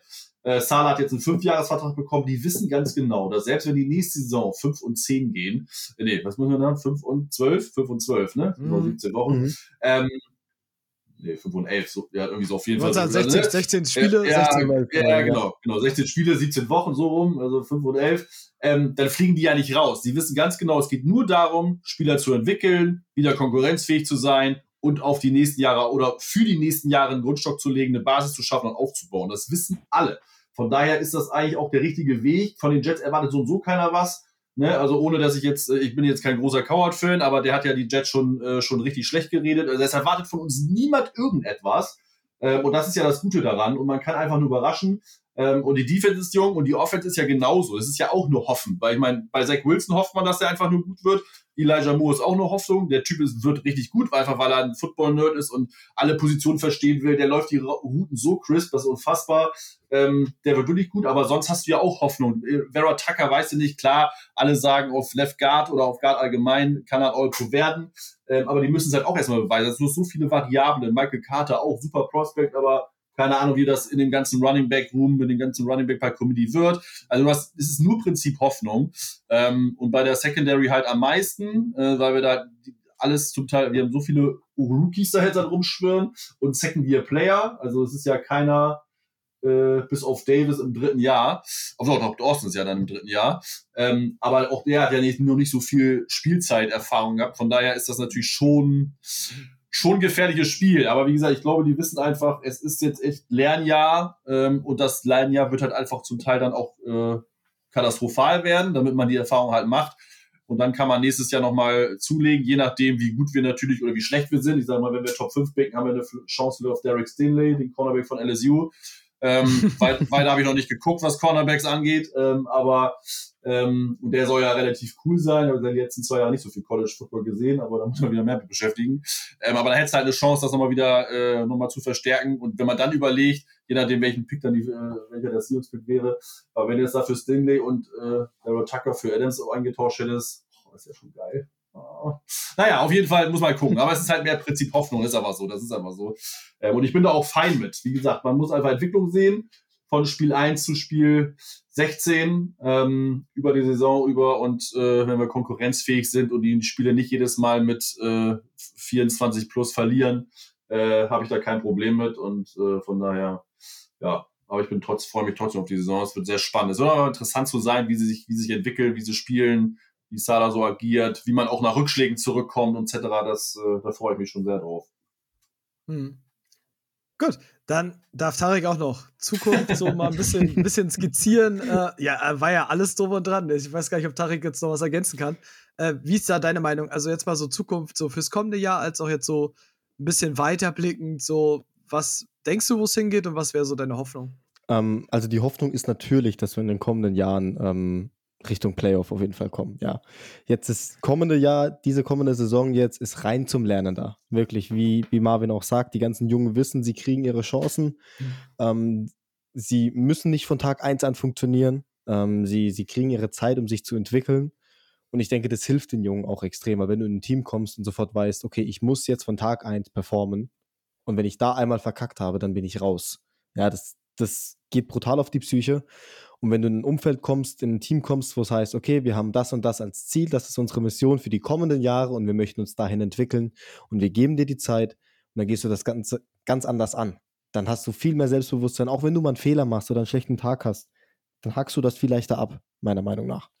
Und im kommenden Jahr ist wirklich reinlernen, reinkommen, das Team muss sich finden, die Jungen müssen sich entwickeln und dann siehst du, okay, wo habe ich nächstes Jahr noch Baustellen? Wo muss ich nächstes Jahr adressieren mit meinen frühen Picks, die ich vielleicht habe, je nachdem, wie du die Saison selbst abschneidest, beziehungsweise was die Seahawks machen. Ähm, und dann musst du gucken, dass es Richtung Playoffs geht, weil du bist in der Division mit den Patriots, mit den Bills und mit den Dolphins. Über die Bills brauchen wir nicht reden. Ich glaube, da sind wir uns alle einig, dass die die kommenden Jahren äh, die Nummer 1 in der AFC East sein werden. Ähm, Miami weiß man auch noch nicht genau, wo das Ganze mit Tour und so weiter hingeht. Ähm, New England ist auch im Umbruch und ähm, auch ein Riesenfragezeichen dahinter. Ja, und wenn du, keine Ahnung, in zwei, drei Jahren sicher um Platz zwei kämpfst in der Division und den Bills vielleicht mal Konkurrenz machst, dann bist du doch zufrieden, dann erreichst du die Playoffs und du solltest halt wirklich nicht einfach jedes Spiel, ja, mit 10, 15 Punkten Unterschied verlieren. Ja, wenn du mal knappe Niederlagen drin hast, dann bist du ja wenigstens konkurrenzfähig. Und das ist das Ziel erstmal, dass du da rankommst, dass du die Gegner zum Verzweifeln bringst und dass du selbst auch wenn du verlierst, mit einem guten Gewissen am Ende vom Platz gehen kannst und sagen kannst, hey, wir waren dran, wir sind auf dem richtigen Weg. Ja, also es geht prinzipiell, beide so ein bisschen, seid ihr euch da so ein bisschen einig, erstmal dieses, dieses Lernen, entwickeln und mal wirklich wieder schön Football sehen bei den Jets. Ich glaube, das ist so, so ein Ding, was ich jetzt über euch beide mal so mitgenommen habe, wo man jetzt auch so wahrscheinlich durch Adam Gaze so ein bisschen gelitten hat. So endlich mal wieder wirklich Football sehen, der einen begeistert, der jetzt nicht zwangsweise erfolgsorientiert ist, also bei dem man jetzt nicht sagt, man ist jetzt, selbst wenn man verliert, man ist jetzt nicht mega niedergeschlagen, sondern du hast trotzdem in der Offense ein gutes Spiel abgeliefert, hast gescored und weißt dann, okay, der Rest kommt einfach in der Entwicklung. Genau, ja. Ja. Gut, dann, ich glaube, Marvin hatte jetzt schon Bryce Huff als seinen einen Liebling ein bisschen identifiziert. Jetzt so, so junge Spieler noch bei den Jets, die unsere Hörer vielleicht sehr sicher nicht kennen, wahrscheinlich, äh, die man auf dem Radar haben sollte, von denen du ein bisschen begeistert bist. Ja, also wir haben halt auch so, so, so, so sehr junge Spieler, wo ich echt noch gar nicht weiß, wo die Reise hingehen kann. Ähm, schwierig. Also wie gesagt, ich bin, äh, ich glaube, Bryce Huff wird richtig gut. Ob der jetzt so unbekannt ist, weil er letztes Jahr ja schon gespielt hat, weiß ich nicht. Ähm, aber sonst, Ein sehr junger Spieler. Also, wie gesagt, ich glaube einfach, dass Elijah Moore richtig gut wird. Das ist natürlich ein hoher Draftpick, deswegen kennen die meisten den ja natürlich. Ähm, aber er ist halt noch ein junger Spieler und ich glaube, der wird ein äh, Superstar in der Liga. Äh, da bin ich schwer von überzeugt. Wenn nicht, muss ich mir was überlegen. Äh, als Fettschulter oder so. Ähm, aber äh, der wird, glaube ich, äh, und ich hoffe, der wird richtig cool. Äh, und dann kann die Liga im Sturm erobern. Sonst tue ich mich schwer, schon, schon immer zu prognostizieren, wo ich irgendwie wirklich feste Meinung bin, dass, dass der richtig gut werden könnte, weil wir einfach so junge Spieler haben, die alle noch ein unbeschrieben, also auch für uns äh, als Jets-Fans und wahrscheinlich auch für, zum Teil für den Coaching-Staff noch unbeschriebene Blätter sind.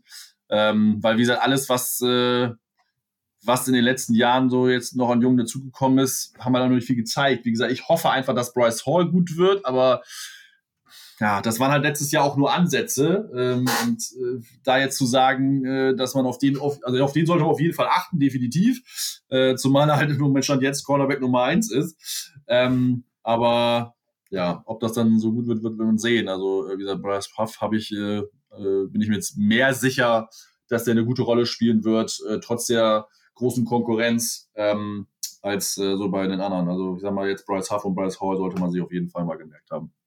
Okay. Ich habe ja immer noch, also ich kann dich übrigens beruhigen. Ich bin tatsächlich, ich sitze ganz weit vorne im Elijah Moore Hype Train. Also jetzt weniger als, als Real Football Fan, sondern mehr aufgrund von Fantasy. Also ich habe, ich bin Elijah Moore, bin ich. Ich hätte ihn gerne viel häufiger gehabt in Fantasy Drafts, äh, weil ich das so, so stark finde und das auch vorher schon so gesehen habe. Ähm, das heißt, ich sitze da auch ganz stark mit dem Hype Train. Ähm, kann ich dich beruhigen, bist du nicht der Einzige. ähm, so, Tarek, hast du, ich weiß, ich nehme dir das einfach direkt weg, außer Hamza, hast du noch jemanden, so, wo du, ja, ich weiß ja, dass der der, der Podcast-Liebling ist, das wäre jetzt gemein, dann zu sagen, so der, hast du noch so einen, den du sagst, so jung, wo du jetzt gar nicht mal so sicher bist, wir haben jetzt schon von Marvin gehört, es ist unfassbar schwierig aktuell zu predikten, mhm. ähm, aber einen, wo du sagst, okay, da hoffst du auch ein bisschen, dass der so, so eine richtige Bombe wird? Also in der Offense habe ich zum einen Michael Carter als Running Back, ähm, zum einen, weil ich halt gesehen habe, wie sehr sich der ganze Coaching-Staff gefreut hat, dass man ihn noch bekommen hat. Ähm, also ich glaube, das Video, ähm, wo sie ihn angerufen haben und informiert haben, das kann sich jeder mal anschauen auf YouTube. Das ist überragend, wie die sich darüber freuen, dass sie ihn noch bekommen. Und ähm, er hat auch so cleane Cuts in seinen Läufen drin und das könnte sehr, sehr nice werden. Aber wie Marvin hat auch schon gesagt hat, es ist schwierig in diesem großen Running Back Room. Ähm, in der Defense ist es bei mir so, dass ich so ein bisschen auf Jabari Zuniga hoffe. Ähm, ich bin vielleicht nur so ein bisschen, ja, verletzt, sage ich jetzt mal, von ähm, Yachi Polite, den man da geholt hat vor ein paar Jahren, der dann total untergegangen ist. ähm, und Suniga ähm, fand ich jetzt letztes Jahr schon nicht schlecht. Also, als er gedraftet wurde letztes Jahr, das College-Step hat mir ganz gut von ihm gefallen und ich hoffe einfach so ein bisschen, dass er da in die Rotation mit reinkommt. Bryce Huff ist natürlich auch ein super Mann, der auch auf der gleichen Position spielt. Deswegen, das, der macht es ihm auch nicht leichter, aber ja, Vinnie Curry ist halt auch nicht mehr der Jüngste. So, und ähm, wenn du da dann eine gesunde Rotation reinbringst, könnte auch ein Soniga vielleicht sogar unter dem richtigen Coach jetzt ähm, noch ein bisschen aufblühen. Hm. Ist super, ist eigentlich super cool, dass wir alle in der, in der Front quasi das, das Potenzial sehen. Also ich habe für mich, als ich den, ähm, den Jets-Kader dann angesehen habe, war so, ich wünsche es aus dem Draft, wünsche ich es äh, Hamilka Rashid Jr., wirklich, weil das so ein High-Motor-Guy ist und das, glaube ich, ist eine ziemlich coole Geschichte. Ähm, wer euch überraschen wird, glaube ich, ist Ronald Blair, weil der als Rotational Player bei den, bei den Niners unfassbar gut funktioniert hat und das war unfassbar stark, was ich gesehen habe. Ähm, und ich glaube, das wird genauso bei den Jets jetzt bei ihm so weitergehen. Und deswegen fand ich es jetzt so lustig, dass wirklich für alle gesagt haben, okay, Linebacker Secondary ist so ein bisschen schwierig, beobachten wir erstmal, aber so in der, in der Front sehen wir das Potenzial. Ja, ist aber mit Abstand die beste äh, Position, ne? Also muss man sich ja nichts ja, vormachen. Ja, ne? Also da hast du die Richtig. Namen, du hast die Leistung, also ja. muss ja auch, im System muss die einfach gut sein, sonst äh, läuft die Defense halt gar nicht, ne? Von daher. Mhm. Definitiv. Ding. In dem Sinne, äh, glaube ich, haben wir sehr, sehr viel über die Jets besprochen und ähm, ja, wer sich, wie gesagt, wer sich für die Jets begeistert, wer Jets-Fan ist, wir haben ja gelernt, die sind sehr, sehr häufig undercover. Outet euch, äh, die Gangrene Germany ist wahrscheinlich der, der beste Anlauf, oder ist definitiv der beste Anlaufpunkt für euch. Und da Marvin unser Gast ist, gebühren halt Marvin auch die letzten Worte. Was möchtest du noch mitteilen? Ja, also wie gesagt, schließt euch den Jets an. Äh, super Fanbase auf jeden Fall. Das macht richtig mal Bock. Äh, einfach coole Leute. Ähm, sehr soll man das sagen, sehr am, am Gemeinwohl interessiert. Ähm, wir sind leidensfähig. Äh, wir sind sehr leidenschaftlich. Also das ist äh, viele Jets-Fans, also in Amerika noch stärker als in Deutschland. Äh, es gibt immer äh, so nur hoch und runter irgendwie. Also in Deutschland gibt es doch ein bisschen mehr graue, graue Welt ähm, dass man nicht immer äh, ganz oben oder ganz unten ist. Also entweder sind wir gleich Super Bowl nach dem ersten Spiel oder gleich äh, abgestiegen, was man ja in Football nicht kann, aber so nach dem Gefühl. Von daher ist es immer total witzig, unterhaltsam. Äh, schaut euch die Jets an. Ich glaube, sie werden dies, dieses Jahr auf jeden Fall besser angucken oder viel, viel besser angucken, so sein als letztes Jahr. Letztes Jahr konnte sich das ja keiner angucken. Habe ja zum Teil ich sogar manchmal eine Halbzeit ausgestellt. Äh, und das habe ich vorher nie gemacht. Äh, von daher, ich glaube, die Jets sind, äh, sind eine gute oder sind ein gutes Team, um jetzt auf den Hype-Train aufzusteigen, um nicht als Erfolgsfan zu gelten. In drei Jahren seid ihr dann alle Erfolgsfans. Von daher nutzt die Chance, äh, steigt vorher ein und äh, ja, guckt euch ein paar Jets-Spiele an. Ja, super. Finde ich gut. Sehr gut. Äh, ich, ich kann dir sogar noch ergänzen mit, mit deinem Hype-Train. Und falls ihr noch einen Grund dann braucht, äh, die Jets spielen dieses Jahr auch in London. Also, wenn ja. ihr mal die auch, ne, auch alle persönlich kennen, ja, wir nehmen es mal an, ja. äh, alle persönlich kennenlernen wollt, so dann ist das auf jeden Fall wahrscheinlich eine super Story, um Jets-Fan zu werden, oder? Definitiv, ja. Man muss natürlich gucken, wie es jetzt mit England wird und dieser tollen Delta-Variante und den ganzen Fällen. Ich meine, die wollen jetzt ja ab morgen alle Regularien lockern und haben ja jetzt schon wieder wie eine 200er Inzidenz, keine Ahnung. Ähm, ist natürlich die Frage, wie man mit dem Reisen dahin kommt. Bis jetzt sind wir noch äh, alleine 30 äh, Fans hier von, von unserer äh, Runde, sage ich mal, äh, allein in einem Hotel. Äh, sonst kommen mit Sicherheit noch andere über Wege dahin, äh, wenn, wenn sie denn fahren und wenn wir denn fahren können. Also wenn ich jetzt in Quarantäne müsste, so zurück, dann kann ich nicht fahren. Das kann ich mir arbeitstechnisch hier nicht erlauben. Deswegen mhm. müssen wir mal die Daumen drücken, dass das noch alles so halbwegs klappt bis Oktober und dass man, wenn man dann auch zwar geimpft ist, ähm, dann halt da keine Probleme hat, dann würde ich auf jeden Fall fahren, weil das wieder eine ja, Once-in-a-Lifetime-Chance ist, ähm, mal mit so vielen Leuten mal wieder äh, feiern zu können. Ähm, und dann muss man mal gucken, ob wir Karten bekommen. Das steht ja auch, ist auch noch, also ich habe zumindest noch keine Infos darüber bekommen, wie viele überhaupt rein dürfen, wann es Karten gibt, etc. Von daher ist es ja alles noch ein bisschen sehr vage, aber es wäre natürlich wirklich die beste Gelegenheit, Jets-Fans mal im persönlichen Leben treffen zu können, näher kennenzulernen, Bierchen zu trinken und äh, eine gute Zeit zu haben, ja. Gut, gut.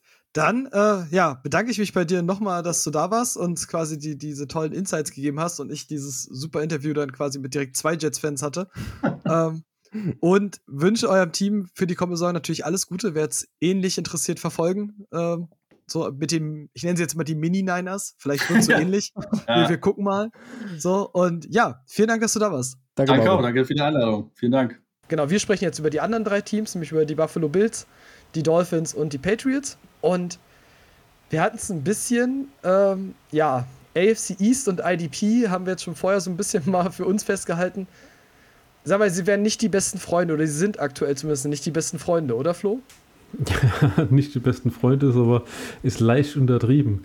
Ich meine, du hast halt da auch leider zwei, zwei Systeme drin, so, so Bill Belichick Coaching Tree herausgenommen und dann noch die, die, die Bills dazu, die halt, ich sag mal, dass die, die Unkreativität in, in Person sind, was irgendwie das defensive Spiel betrifft.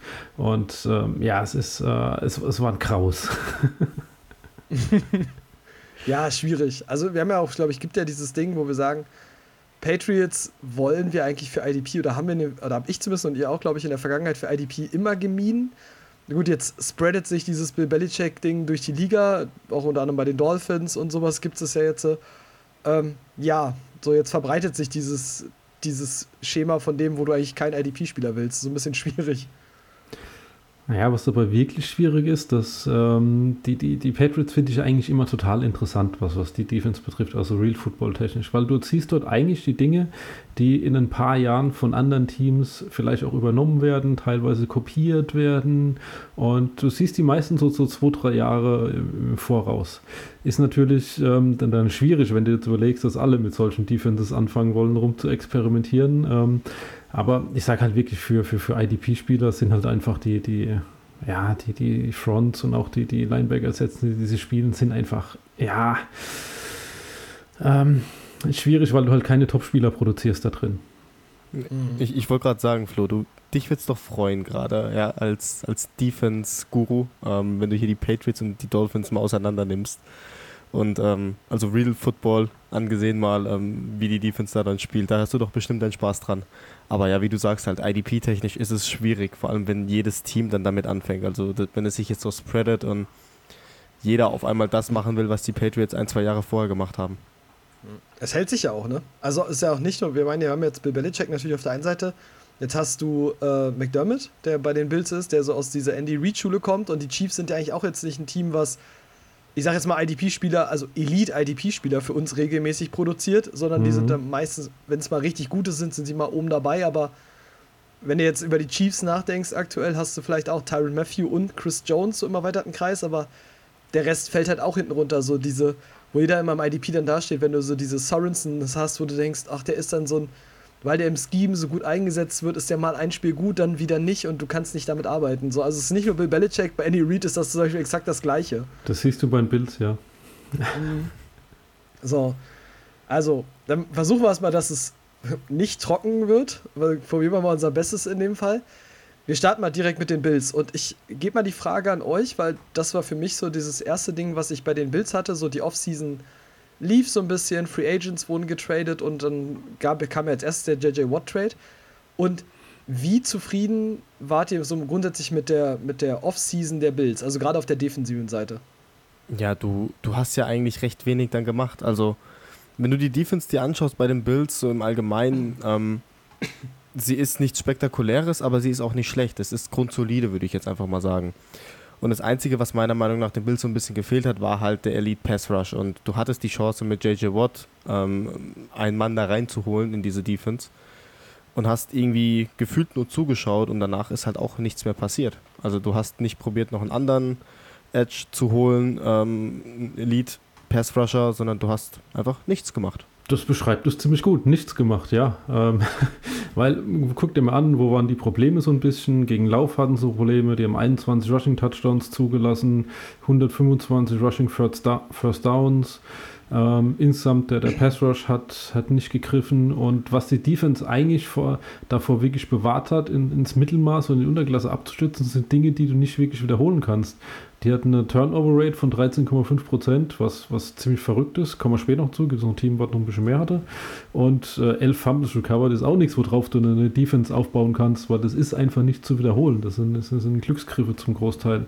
Und wenn du aber mal diese Extremwerte rausrechnest, ähm, fand ich die Defense in Summe gar nicht mehr so, so gut, sondern wirklich eher, eher mittel- bis, bis unteres äh, Mittelmaß. Ja, und da stimme ich euch zu 100% zu. Und das war auch in der Offseason mein Riesen, mein Riesenmanko, was ich bei den Bills hatte. Und da muss man auch mal einen Kontext setzen. Die Bills sehen sich als absoluten Contender. So, und das waren sie letztes Jahr auch so. Sie sind in den Playoffs weit gekommen.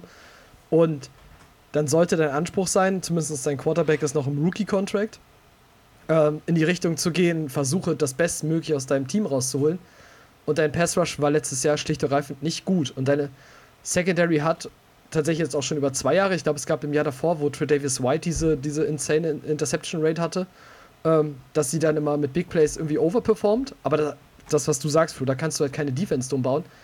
Und dann war ich ein bisschen enttäuscht, dass man war wohl bei JJ Watt noch im Rennen war, aber bei allen anderen, also in Gakwe, der dann auch über den Ladentisch gegangen ist, man scheinbar überhaupt nichts zu melden hatte. Irgendwie und das als absoluter Contender, wo du ja wirklich mal dein, sag ich mal so, das in dein, na, dein Handtuch in den Ring, ach Quatsch, also ne, mal so Ja, dabei ja, sein kannst. Ja, ja. Und äh, fand ich, war super enttäuschend. Also super enttäuschend für ein Team, was auf jeden Fall jetzt gewinnen werden möchte, gewinnen will, wo ich immer sage, sei aggressiv, wenn du das willst. Und ich weiß nicht, da kommen wir jetzt dann in dem Fall in der nächsten Frage ein bisschen zu. Du hast dann, okay, du hast dich dann entschlossen, Free Agency nicht zu machen, hast es, hast es dann über einen Draft versucht, hast äh, Carlos Basham gedraftet, hast Gregory Oso gedraftet und ich weiß nicht, wie es euch geht, aber für mich war das nicht die Lösung. Also für mich sind zwei Spieler, die halt Entwicklung brauchen werden, nicht die Lösung des Ganzen. Ja, aber es muss jetzt aktuell die Lösung sein. Ich meine, ein bisschen wird wahrscheinlich noch auf, auf Edge Ebenezer ähm, gebaut, dass der jetzt mal ähm, ein bisschen mehr macht, außer, keine Ahnung, im letzten Jahr Covid-Ausfall und so weiter. Da war ja auch äh, kaum was. Ich glaube, aus, aus ihm kannst du noch ein bisschen mehr rausholen, aber so, so ein ähm, Carlos Basham gehe ich davon aus, dass der eigentlich ähm, am Anfang definitiv die, die Rotation Snaps von hinter den, den Veterans äh, bekommen wird und im Laufe der Saison auch übernehmen muss. Weil, ähm, also die, die, die Last jetzt, die zumindest auf dem Basham liegt, glaube ich, schon recht groß. Bei einem Rousseau bin ich mir, waren wir uns ja alle irgendwie so unsicher. Der ist für mich immer noch eine, eine absolute Wildcard. Der kann jetzt einschlagen und wird von mir aus äh, äh, Defensive Rookie of the Year. Da ist alles drin bis zu totaler Bast und, und, und wird überhaupt nichts draus.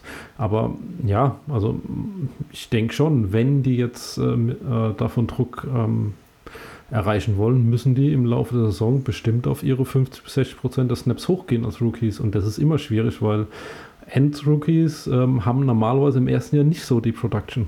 Ja, kann ich, kann ich Flo nur zustimmen. Also zum einen habe ich den Rousseau-Pick erstens überhaupt nicht verstanden, dass man ihn genommen hat mit dem First Rounder. Ähm, ich glaube, viele andere Fanbases haben sich gefreut, dass er bei den Bills gelandet ist und nicht im eigenen Team letztendlich. Und ähm, die besten Chancen für mich hat einfach, wie auch Flo sagt, aktuell ein, ein Basham weil Ebenezer hat bisher nicht gezeigt, was er kann. Ähm, bisher nichts gezeigt, der muss sich jetzt erstmal zeigen und jetzt hat man noch Beschem geholt, also gibt ihm nochmal extra Druck mit. Und es wird jetzt ein tolles Rennen zwischen den zwei auch in der Offseason. Und ich sehe aber auch Beschem einfach weiter vorne, weil man halt sich denkt, okay, bei Ebenezer, er hat schon ein paar Chancen gehabt, hat es nicht zeigen können bisher und komm, lass mal den neuen da, den Rookie machen. Rousseau ist noch zu unerfahren, der muss noch lernen einfach. Klar, das kann in beide Richtungen gehen, wie, wie Flo auch sagt. Ähm, für mich geht es aber eher in die Richtung nach unten. Also ich, klar, man weiß nie, was er machen können, aber ich sehe da einfach nicht das, was du von anderen Spielern vielleicht hättest bekommen können. Und deswegen mhm. sehe ich da einen Basham aktuell noch weiter vorne, der dann irgendwann die, die, äh, in die Rotation auf jeden Fall mit richtig reinkommt und die Snaps übernehmen wird. Mhm. Aber da muss ich sagen, bin ich auf Epinesa gespannt, wenn du das nochmal angesprochen hast, weil der hatte 2020 auch mit extremen Gewichtsschwankungen zu tun. Das heißt, ähm, jetzt eben Positionswechsel hat er gehabt von College NFL, ist, ist auch immer schwierig, wenn, wenn ein Rookie dort reinkommt. Jetzt scheint er einigermaßen stabil zu sein, was ich gelesen hatte aus den Camps. Das heißt, der ist so ein Spieler, wo man extrem auf die, die Preseason-Auftritte achten soll, weil der wird dort definitiv auch äh, spielen in der, in der Preseason. Und da kann man, denke ich mal, die ersten Ableitungen dann treffen. Mhm. Ja, gerade das, was du sagtest, ne? letztes Jahr dieses Corona-Bubble-Jahr, was dann sowieso ja immer so ein bisschen separat betrachtet werden muss, weil es keine richtige Vorbereitung gab, was ja für die Rookies dann auch ähm, nicht so vorteilhaft ist. Also das könnte so, eine, so, ein, so ein Dark Horse werden im kommenden Jahr. Und dann werde ich wahrscheinlich Lügen gestraft, dass ich gesagt habe, dass die Bills äh, den Pass Rush nicht adressiert haben. Aber ja, Basham sehe ich tatsächlich definitiv in der Rotation. So direkt dahinter, so je nachdem, wie, wie stark halt einsteckt. Rousseau ist halt und ich glaube, das muss man dann wieder ein bisschen als Fan so ein bisschen in Kontext setzen. Bei dem ist nicht mal klar, was der spielen wird. Also da weißt du nicht, wird er ein End, wird er ein Defensive Tackle, weil sein Körper für alles quasi gemacht ist.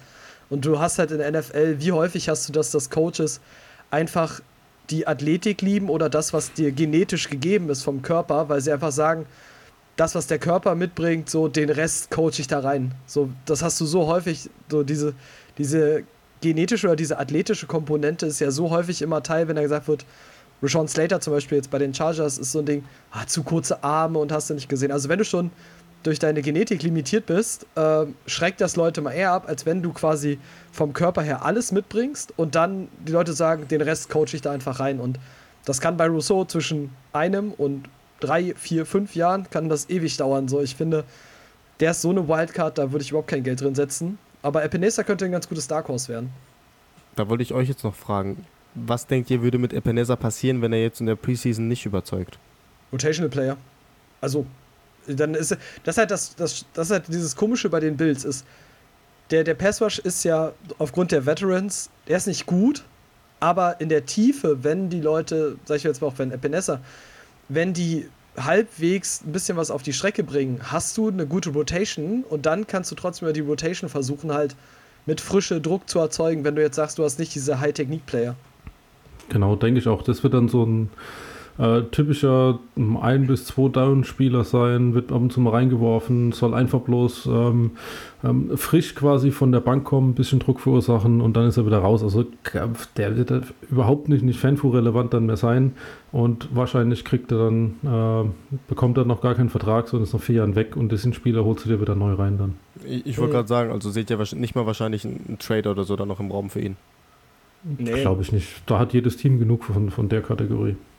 Ja. Und der kostet einfach nichts. Also ja. wenn du es einfach bei solchen Leuten sagst, so, okay, du Äh, du bist ein Rotational Player, du kostest wahrscheinlich wesentlich weniger als ein Veteran Rotational Player. Äh, bist noch jung und wir hatten das ja auch schon bei anderen Teams so. Dann wirst du einfach verschlissen. So einfach ist das. So, wenn die halt wissen, okay, den halten wir auch nur noch so lange, dann wirst du einfach komplett runtergelaufen. Und dann ist das halt okay. Also, aber ich glaube, es ist immer, man muss es jetzt bei Edge auch immer ein bisschen in Kontext setzen. Ne? Wir hatten, ich glaube, Flo hatte mal diese Statistik bereits ja, wie lange Spieler in der NFL überleben können. Und Edges überleben verhältnismäßig lange, brauchen aber auch in der Entwicklung länger, um an ihren, an ihren Maximalpunkt zu kommen. Wo du bei Linebackern das immer extrem schnell hast. Das stimmt, ja. Ähm, ist einfach dieser Sprung von College in NFL, der dauert halt. Also, zum Beispiel als Beispiel von den, von den Saints, wie heißt er? Ähm, Mann, Defensive End-Legende jetzt bei den, bei den Saints. Legende. Ja, der jetzt das Spiel, also der jetzt aktuell noch fehlt. Ach Mann, zählt mir der Name. Ist in dem Fall auch egal, aber hat tatsächlich am Anfang auch nicht produziert. Ich komme ich gleich noch drauf. Hat am Anfang auch nicht produziert und du siehst Step by Step einfach über die Jahre, wie das immer krasser wird. Jetzt überlegen Wir überlegen jetzt gerade alle, ja. Alle.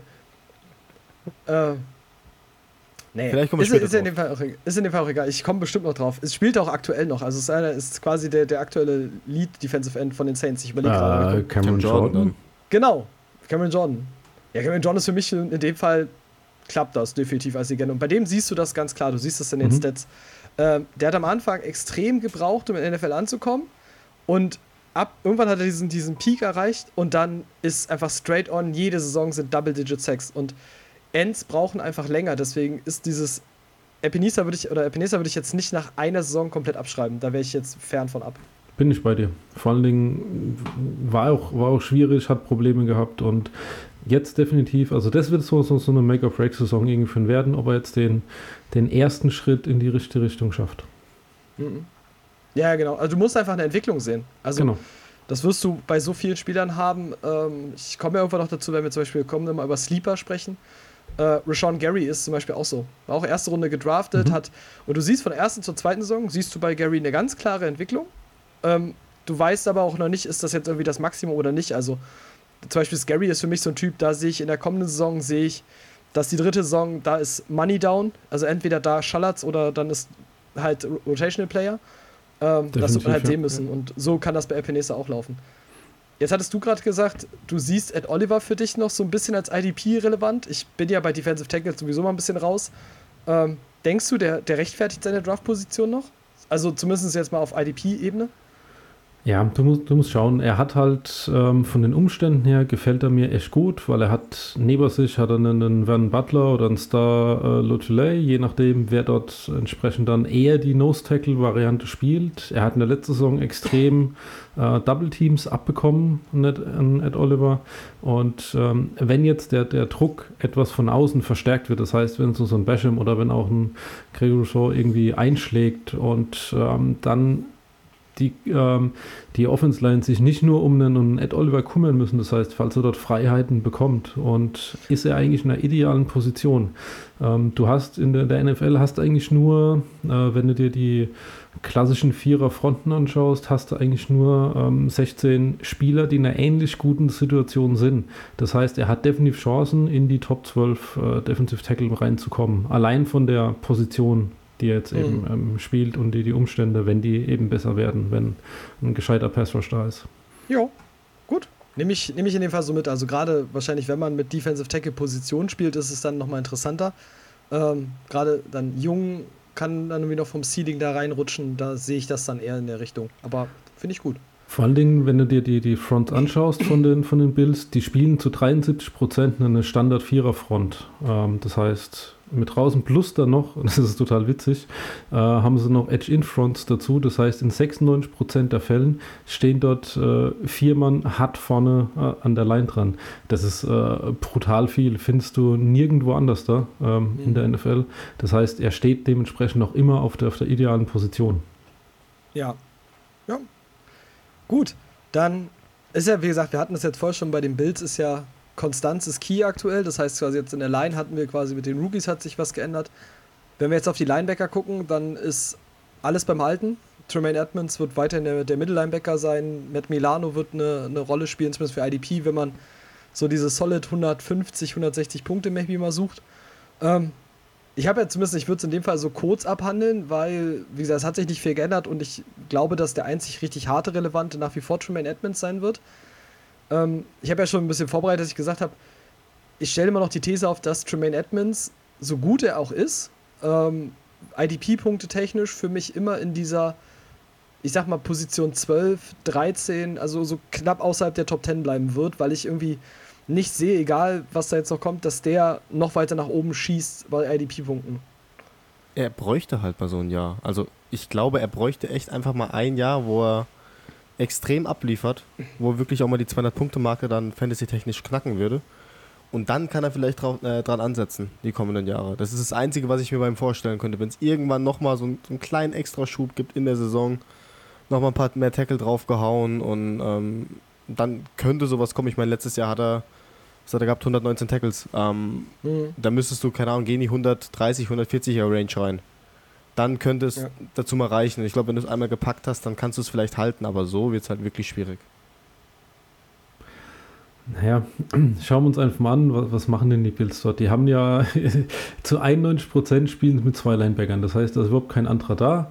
Jetzt haben sie einen äh, Matt Milano verlängert. Den stellen sie meistens einfach auf die Strong Side und der Rest ist quasi so, dass der Turf dann von einem, von einem Tremaine Edmonds. Ähm, ja, ähm, ich finde dort einfach dieses, dieses Play-Calling auch von, von Leslie Fraser total bescheuert. Vor einem Jahr hat er noch von, von PFF den Award gekriegt für den äh, besten Defensive Play Caller, auch für, für Kreativität. War ähm, Top 20 Defense ohne Top 20 Resor äh, Top 10 Defense ohne Top 20 Ressourcen in der Defensive Line. Also äh, total, total interessant. Und jetzt, ähm, wenn dir wenn die wirklich anschaust, wie sie auf dem Feld stehen, die vier vorne zu 94 Prozent und 91 Prozent zwei Linebackern, das ist völlig unkreativer Mist, was die da fabrizieren auf, äh, für, für Fanfu. Weil ähm, es ist total ausrechenbar und ähm, ja, du hast einen Matt Milano, der auf der Strongside ist und dann einen, einen Trimmer Edmonds, der leider nur ab und zu mal einen Tackle dann abkriegt. Okay, 120 Tackles sind okay, aber äh, es ist halt auch begrenzt. Also ich glaube auch tatsächlich, dass es in dem Team jetzt aktuell nicht weit nach oben geht. Ich sehe bei dem Tremor Edmonds, der ist für mich so Paradebeispiel, einer meiner absoluten Lieblingsspieler. Das ist so der, der Typ Kühlschrank, den du gerne als, als Mittellinebacker haben willst. Und ich sehe auch, dass die komplette Defense, so wie sie momentan spielt, ihn einfach äh, limitiert in, in den absolut Highscore-Fantasy-Punkten. Ja, da sind wir bei einem Punkt, du hast halt einen Solid Player. Du weißt, was du von ihm bekommst. Er gibt dir einen gewissen Floor und du kannst eigentlich davon ausgehen, dass er den Jahr für Jahr erreichen wird. Das mhm. auf jeden Fall, klar. Ja, aber es ist halt, deswegen sage ich, aber es ist ja mal gerade, du suchst ja mal nach diesem Elite-Ding und äh, ja, ich glaube nicht, dass, deswegen sage ich, glaube nicht, dass Tremaine Edmonds durch seine eigene äh, Leistung irgendwie limitiert ist, sondern bin dabei Flo. Das ist ganz klar systemabhängig und was ja in dem Fall noch on top kommt, ist ja nicht nur, dass du diese zwei Linebacker-Sets hast, dann hast du ja auch noch mit Jordan Poyer jemanden, der einfach so straight on da einfach noch mit reinfliegt. Also, wenn jemand dann ganz stark von diesem System einfach profitiert, zumindest IDP-Value technisch, dann ist es halt Jordan Poyer auf der Safety-Position, weil der hat halt in dem System mal komplett abgerissen und sich halt zum Spitzen-Safety für IDP entwickelt. Ja, auf jeden Fall. 213 Punkte letztes Jahr, 125 Tackle. Ähm, Nehme ich sofort mit. Untersch unterschreibe ich sofort, kann er mir gerne wieder machen nächstes Jahr. Ähm, kann gerne wieder in die Top 10 der Safeties mit reinrutschen damit. Ähm, der profitiert extrem von dem System, wie du sagst. Und das ist, glaube ich, auch so ein Punkt, um nochmal zurückzukommen auf das, was Flo gerade gesagt hat, mit Edmonds. Das limitiert Edmonds, weil Poyer so extrem von diesem System profitiert, damit reingezogen wird und das nimmt in dem Fall Edmonds halt ähm, zum einen Plays weg und zum anderen Möglichkeiten auch, ja. Poyer hat noch zwei Jahre Vertrag, das heißt, äh, kannst noch zwei Jahre die Production von ihm bekommen. Ähm, und ja, ähm, lohnt sich auf jeden Fall. Ähm, du siehst, was, was sie spielen, ähm, spielen so eine, ich nenne es mal Safe Cover 2 Variante meistens vom Personal. Stellen sie dir ähm, zum Großteil eben drei Cornerbacks, zwei Safety aus, spielen aber auch zu 20% spielen sie auch eine, eine Big Nickel dann mit, mit drei Safety Sets und äh, Poyer ist derjenige, der immer vorne dann äh, entsprechend an der, an der Box drin steht und äh, die Tackles noch äh, macht, die eben durchkommen, die auch dann in Edmonds nicht macht. Und ja, aber da führt dann eben eben kein Weg an, an einem mhm. Poyer vorbei. Der ist absolut da. Der ist so, so ein typischer IDP-Spieler, den du wirklich gerne in deinem Team hast auch. Ja. Ja, jetzt hatten wir schon in der Secondary. Ich meine, Safety ist halt, äh, Gegenpart wäre noch Micah Hyde. Ähm, ja, solid, Also wenn du irgendwie mal später dran bist und du brauchst, denkst so, damn, ich brauche noch einen Safety für ein paar Punkte. Micah Hyde ist genau dein Mann, so da sehe ich den.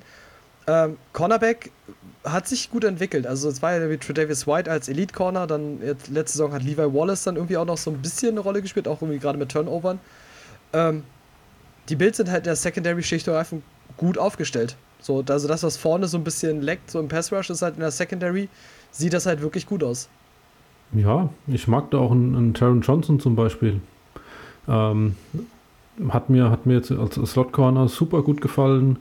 Und ähm, gibt dir noch mehr hinten dran. Hast auch einen Dane Jackson, der aktuell äh, Chance hat, auf der Rechtsseite die Cornerback-Position zu übernehmen, dann quasi auf der, auf der anderen Seite von dem Wild. Und das ist so ein, ja, Potenzialträger, so, so ein typischer Kandidat, wenn, falls er die Position hat, dann, dann bin ich da ziemlich hoch auf einem Dane Jackson, um den zu bekommen, dann später noch, weil auch so ein typischer, der ist so, so, so ein super Streamer-Kandidat, genauso wie, mhm. wie ein Taron Johnson, also die kannst du Matchup-wise, kannst du die immer mal starten. Ja. ja, vor allem Taron Johnson, auf, wenn er auf Slot wieder spielt, ähm, wird er auch wieder genug Punkte machen. Also wenn du tiefe liegen hast über Cornerbacks, wo du mit Cornerbacks spielst, äh, Taron Johnson könnte dein Mann sein. Hat er auch letztes Jahr fast 100 Tackles gesammelt. Mhm. Gut, dann haben wir sogar, den letzten Teil kann ich dann in dem Fall sogar abkürzen, weil ich ja noch sagte, weil ich ja ein bisschen wissen wollte, welche jungen Spieler wir noch haben. Jetzt haben wir ja schon viel über äh, Ed Oliver, AJ Panessa gesprochen, auch über die Secondary. Ich glaube, da sind wir ziemlich fein mit. Und haben jetzt noch länger über die Builds gesprochen, wo wir jetzt gesagt haben, es hat sich nicht so viel geändert, als äh, es mal initial geplant war. Aber gut. Ähm, dann kommen wir mal weiter und jetzt gehen wir langsam in die Bill Belichick-Richtung. Wir kommen aber erstmal zu den Dolphins. Und ich weiß nicht, wie es euch geht. Die Dolphins sind ein Mysterium für mich. Also, ich meine, du hast wahrscheinlich war das das Team, das Flo vorhin meinte, mit der Highest Turnover Rate. Letztes Jahr war einfach absurd, was ihre Turnover Rate angeht. ja. So, ne, da gab es ja diese, diese Statistik, dass, glaube ich, kein Team so, also diese Series von Turnover pro Spiel, äh, so ineinander, aufeinanderfolgenden Spielen produziert, war, glaube ich, kein Team so krass wie die Dolphins in der Geschichte. Und jetzt gibst du alles ab. Also Calvin Neu ist weg. Ähm, jetzt gibt es wohl die Rumors, dass sie maybe Xavier Howard traden. Ähm, ich verstehe das nicht so ganz. Also, das ist irgendwie das ist es das Patriots-Phänomen, dass man einfach sagt, man gibt jetzt gute Spieler einfach weg? Oder wie sieht das aus? Also Xavier Howard muss ich so sagen, er wird dir keine 10 Interceptions wiederholen, deswegen weg mit ihm. Deswegen bringt dir nicht das, was du letztes Jahr. Ganz einfach. Nein, Nein, Spaß. Ja gut, IDP-wise, ja. ne? Aber so Real NFL so, reden wir bei Howard über crazy Cornerback. Eben, eben. Deswegen, ich verstehe es auch nicht. Ähm, ich verstehe es nicht, was Miami da macht. Du hast die Defense jetzt gerade einigermaßen gut aufgebaut. Ja, du wirst nicht wieder so eine, so eine Serie hinlegen, jedes Spiel Turnover kreieren und, und, und vor allem in der Anzahl. Ja, du warst, glaube ich, das beste Team letztes Jahr, was ähm, die Turnover anging, die Turnover-Ratio. Äh, das wirst du nicht mehr so wiederholen können. Aber ähm, ich verstehe auch nicht, warum man jetzt nicht einfach sagt, okay, wir bauen jetzt so wie die Defense gerade war, bauen wir sie weiter auf. Ja, du gibst einen Verneu wieder zurück zu den Patriots. Hättest ihn auch behalten können, sage ich ganz ehrlich. Mhm. Ja, ich muss sagen, so, so ein Kyle Neu schockt mich nicht mal so arg.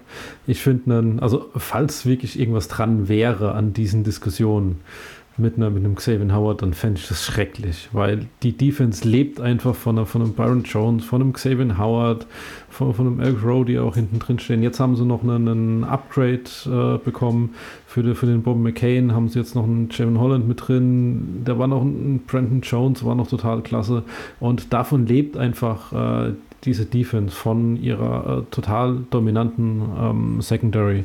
Und ähm, ja, natürlich wird dort ein bisschen Regression drin sein. Das waren fast 16% Turnover Rate, das ist nicht zu wiederholen.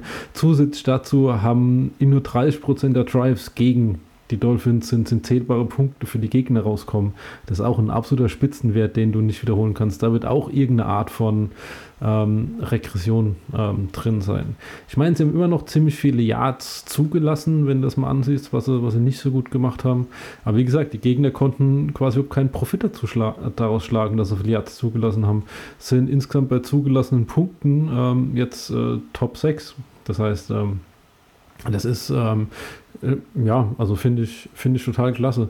Und ähm, ja, ich bin, ich bin wirklich gespannt, wie sie das jetzt weitermachen. Vor allen Dingen die Entwicklung ist ja, äh, wo du schon gesagt hast, äh, Ralf, dass die total crazy sind, wenn du mal anschaust. 2019 waren die Dolphins eine der schlechtesten Defense der letzten zehn Jahre.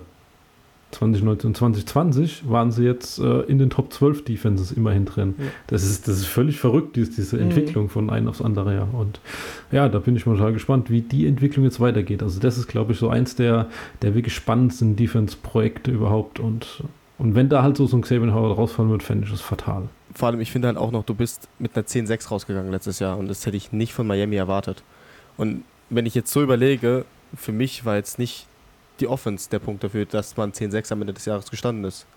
Weil die Offense teilweise einfach nicht funktioniert hat oder noch nicht funktioniert hat. Sondern die Defense einfach souverän und solide gespielt hat. Das war Fitzy und die Defense. Ja. Ist Miami wirklich 10-6 rausgegangen? 10-6. What? Ja. Okay, ja klar, also die, die Offense war definitiv nicht der Grund dafür, das muss man einfach mal ganz klar sagen. Aber, und es muss ja, man muss es aber ein bisschen in Kontext setzen. Ich meine, natürlich war das jetzt am Anfang ein bisschen ich sag jetzt mal, überstrapaziert, so, so ein Stück weit. Ich meine, du hast ja jetzt auch nicht gesagt, okay, pass auf, ich gebe alles aus der Defense an, an Wert weg, sondern wenn du in diese in die Pass-Rush-Front guckst, dann siehst du noch einen Ogbar da, der gute Leistung bringt, also der so eine Achterbahnleistung bringt, mal richtig gut, mal eher so semi. Dann hast du einen Christian Wilkins, der, also der ist eine Bank. Ähm, jetzt hast du Jalen Phillips, theoretisch als besten Edge-Rusher der Klasse dazu gedraftet du hast ja nach wie vor auch im Pass Rush massig Talent. So, und das muss man ja sagen. Und auch reihenweise Leute, die ich immer für IDP nehmen würde. Also Phillips sowieso wahrscheinlich als First Rounder. Aber auch Wilkins hat mich absolut nicht enttäuscht, als ich ihn hatte. Es ist halt eine, klassische, ähm, ja, multiple Front, was du da hast. Ähm, die ist ja geprägt von, von der Vielseitigkeit. Die haben drei verschiedene Looks über 200 Snaps gespielt. Das war, war eine Vierer Under-Over, das war ein Edge-In und eine Odd-Front quasi mit drei vorne drin. Und ähm, es war einfach nicht, nicht auszurechnen, was kommt denn de, äh, da auf dich zu. Und bin ich, mal, bin ich mal gespannt, auch wieso so ein Phillips da jetzt reingeht. Also von dem erhoffe ich mir tatsächlich ähm, echt viel, war ich ja auch äh, total hoch ähm, auf den. Und ähm, ich denke, der kann dort ähm, so, so einen Abgang von einem Venoy oder so, kann der prima ersetzen. Das, ähm, glaube ich, gibt sich da nichts. Und äh, wenn die ihre Vielseitigkeit schaffen, hochzuhalten, werden sie auch weiterhin den, den, den Druck generieren können. Ja, von Philips auf jeden Fall. Also da warte ich mir auch sehr viel. Ähm, er tritt jetzt in die Fußstapfen von Venoy.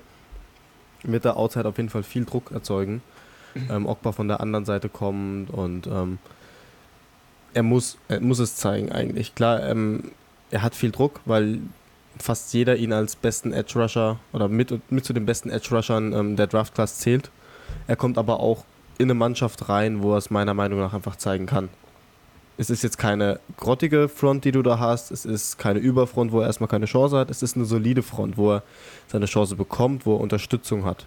Und deswegen hätte ich eigentlich auch so gerne das Backfield noch so weiterhin gesehen, die diese Front noch einfach unterstützen kann, noch ein bisschen mehr Stabilität geben kann. Weil wenn du als Frontspieler weißt, dass du so ne, solche Leute hinter dir hast, dann gehst du doch so eine Sache ganz anders an.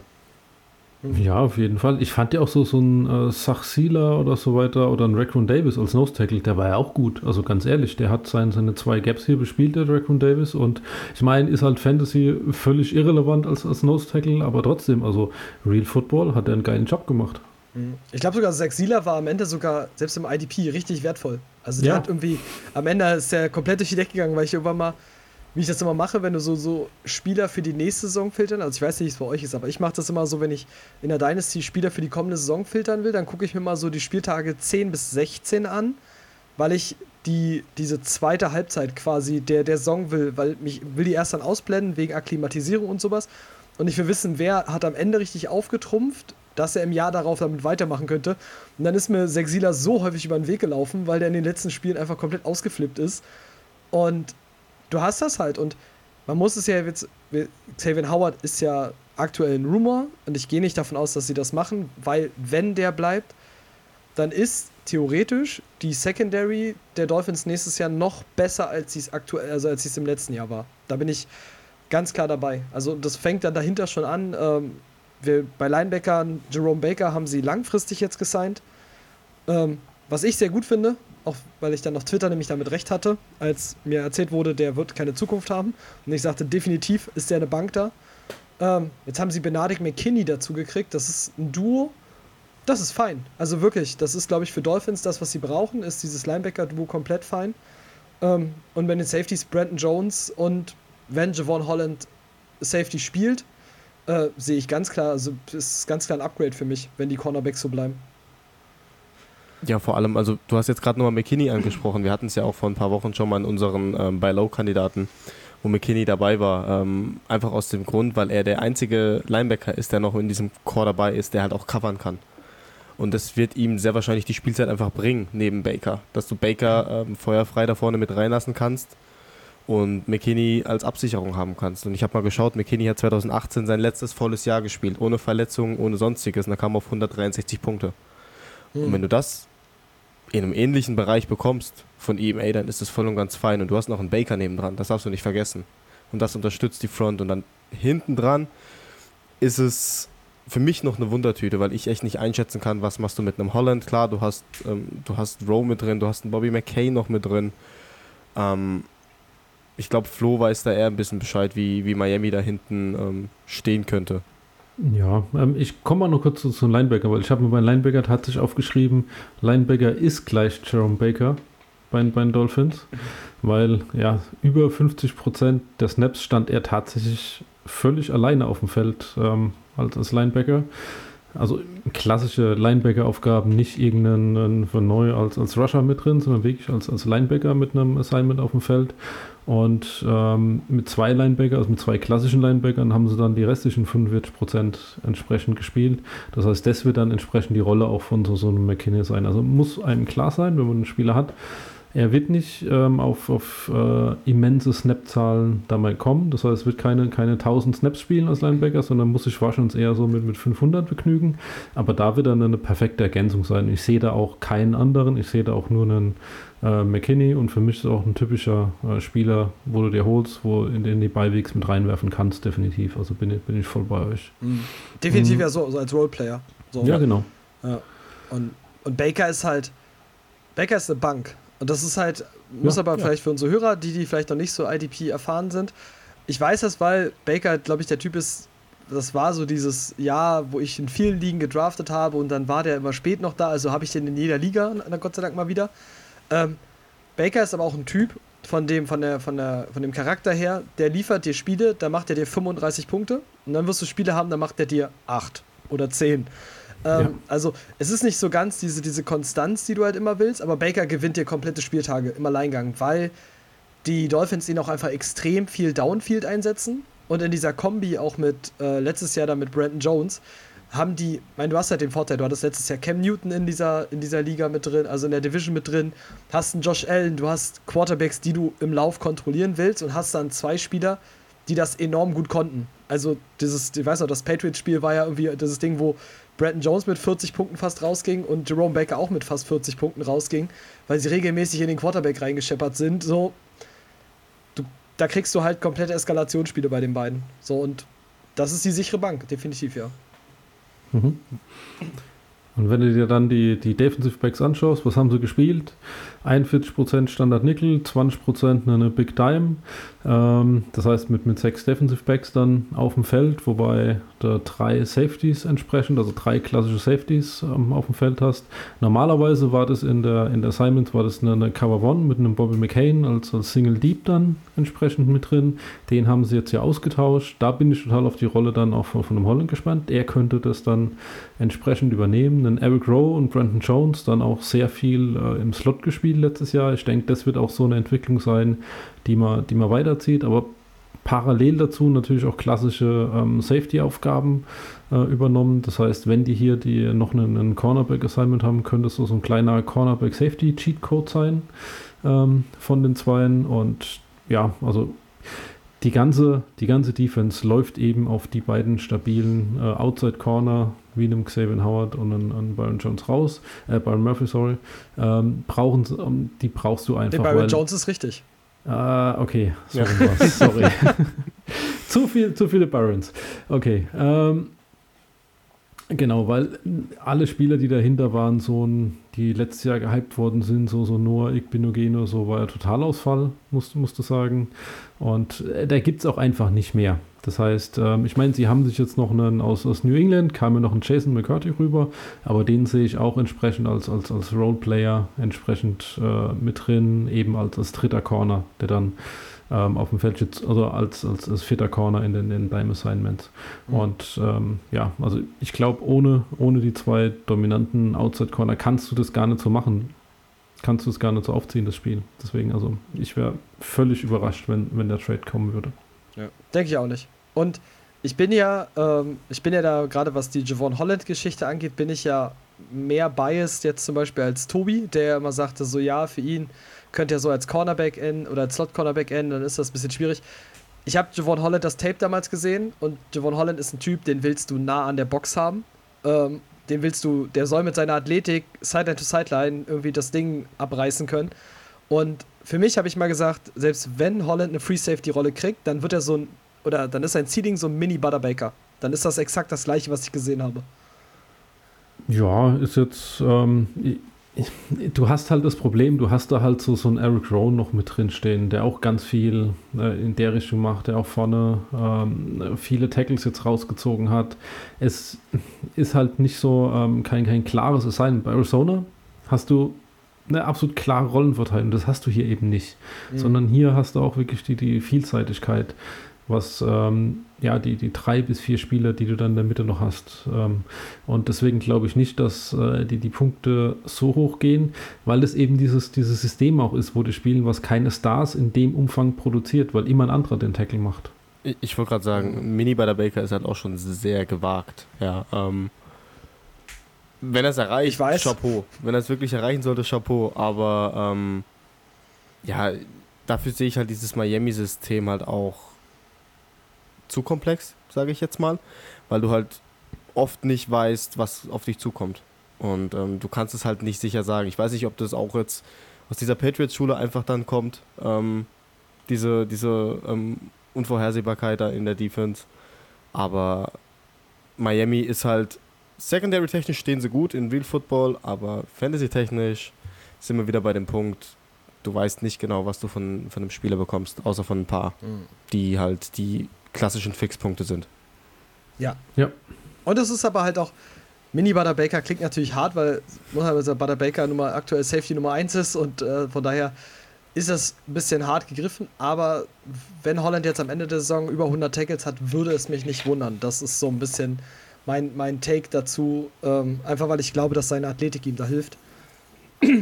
Und dazu halt noch on top ist, ja, so, die Versatility ist halt dieses Patriots-Ding und da kommen wir jetzt natürlich gleich, deswegen ist das eine super Überleitung, weil wir gleich zu den richtigen Patriots jetzt noch kommen. Das könnte einfach ein IDP-Grab sein, also es könnte halt immer dafür sorgen, dass du einfach Opportunities verfehlst, weil du nicht auf dem Feld stehst, weil das Play an dir vorbeiläuft, weil du gerade irgendwie jenseits des Plays eingesetzt wirst. Das ist halt dieses klassische Patriots-Ding. So, da braucht man nicht drüber reden, glaube ich, oder? Ja, yeah, you name it, ja. Mhm dann mache ich mal diesen äh, fixen Übergang, weil das passt jetzt so perfekt. Und die Patriots haben ein turbulentes letztes Jahr hinter sich, mit wahrscheinlich mehr Opt-out-Spielern als alle anderen wahrscheinlich hatten. Ähm, haben noch eine, eine turbulentere Offseason hinter sich, in, wo sie mal so aggressiv waren wie lange nicht. Ähm, alles ganz neu jetzt. Sind die Patriots trotzdem noch ein IDP-Grab? Und wahrscheinlich kann ich mir die Frage schon fast selber beantworten, jetzt wo wir über die Dolphins gesprochen haben. Äh, lass mich kurz überlegen. Ja.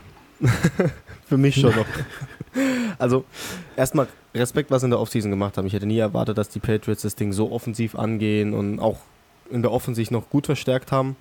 Ähm, wie sie das angegangen sind, hat mich echt überrascht. Und ja, du hattest viele Leute, die mit Opt-out raus waren letztes Jahr. Du hast trotzdem noch eine 7 und 9 am Ende des Jahres gespielt. Ähm, aber für IDP ist es halt immer noch dasselbe. Es hat sich nichts geändert. Trotz Opt-out, trotz äh, Leute, die jetzt zurückkommen, trotz aggressiver Offseason.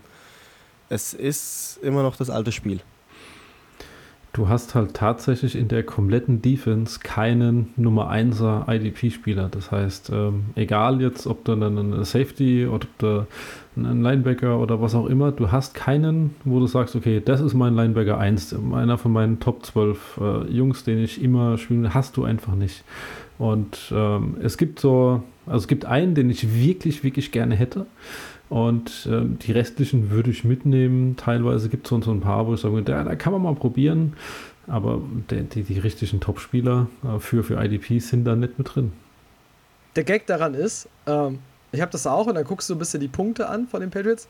Und dann ist ja letztes Jahr Adrian Phillips war ja unfassbar stark IDP-wise.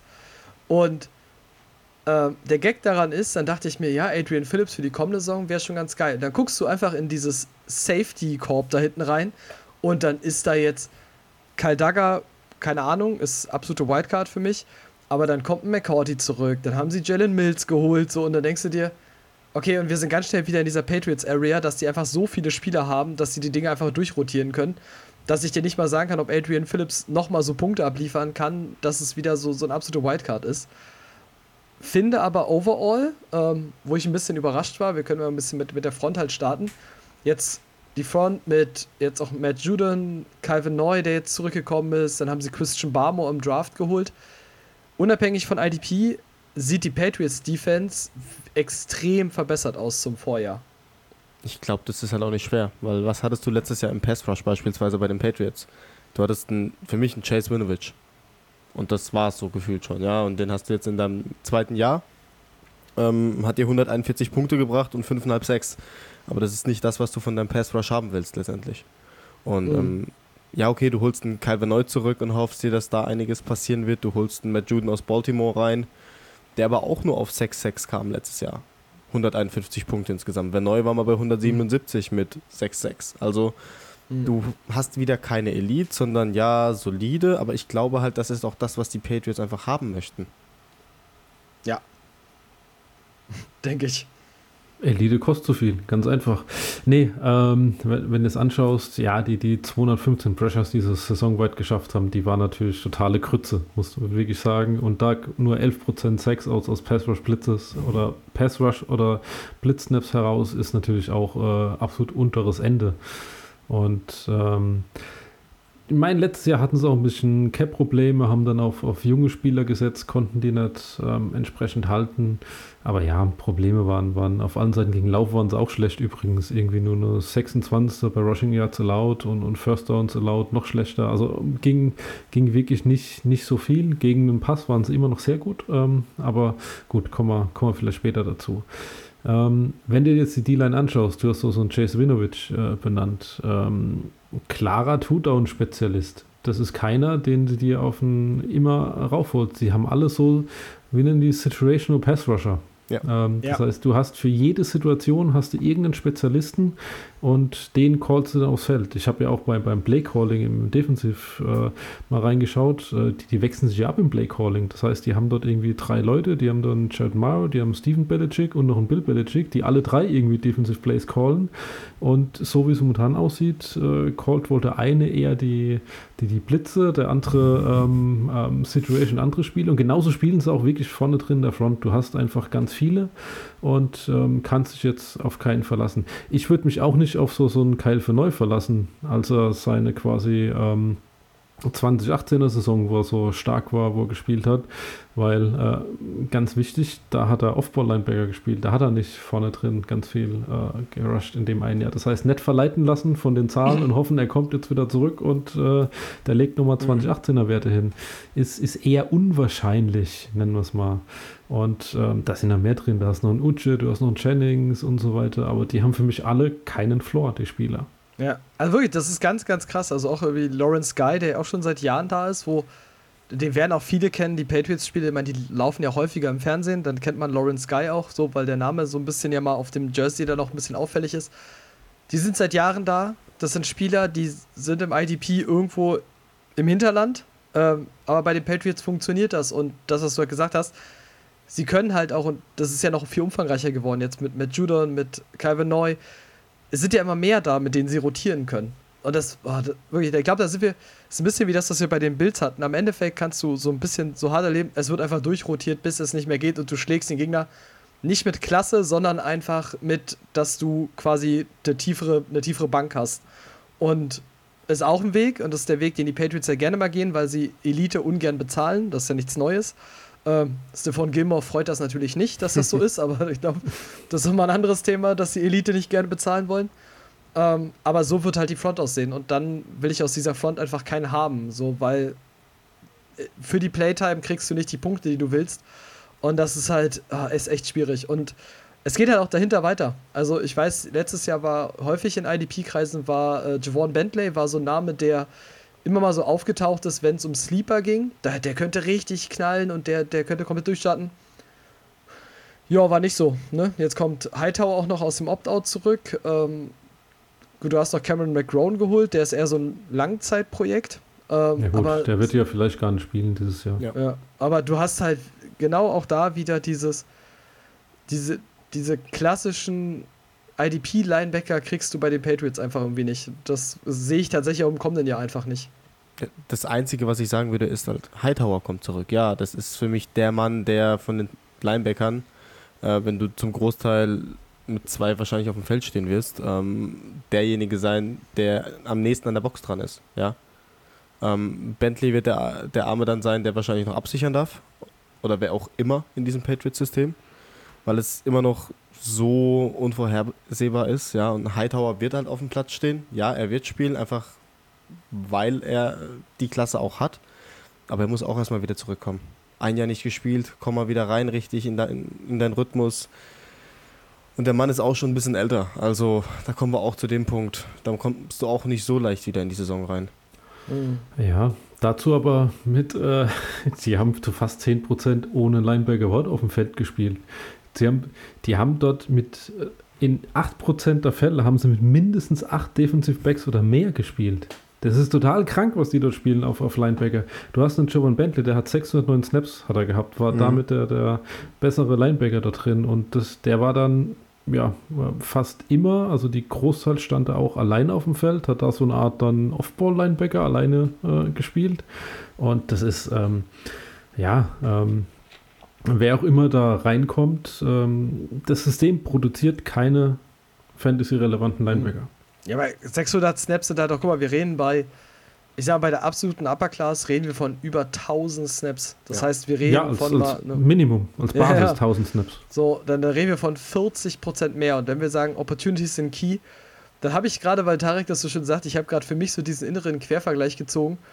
Die Linebacker, und Linebacker ist halt eine Prime-Position für IDP. Das heißt, für Linebacker möchtest du gute Leute, du möchtest nicht den Rest vom Rest. Und wenn man es ein bisschen mit der Offense vergleicht, du willst halt in der Offense auch nicht nur den Receiving Back von einem Team, der in jedem x Down eingesetzt wird. Und ungefähr so fühlt sich das bei Linebackern der Patriots an. Die sind einfach nicht relevant genug. So, die liefern dir klar mal einen Spieltag, wo das laufen kann, aber dafür wahrscheinlich auch 14 andere, an denen es nicht läuft. Und für eine Prime-Position im IDP willst du halt auf jeden Fall was anderes haben. Gefühlt ist es bei der, bei der ganzen Patriots-Defense so bei mir.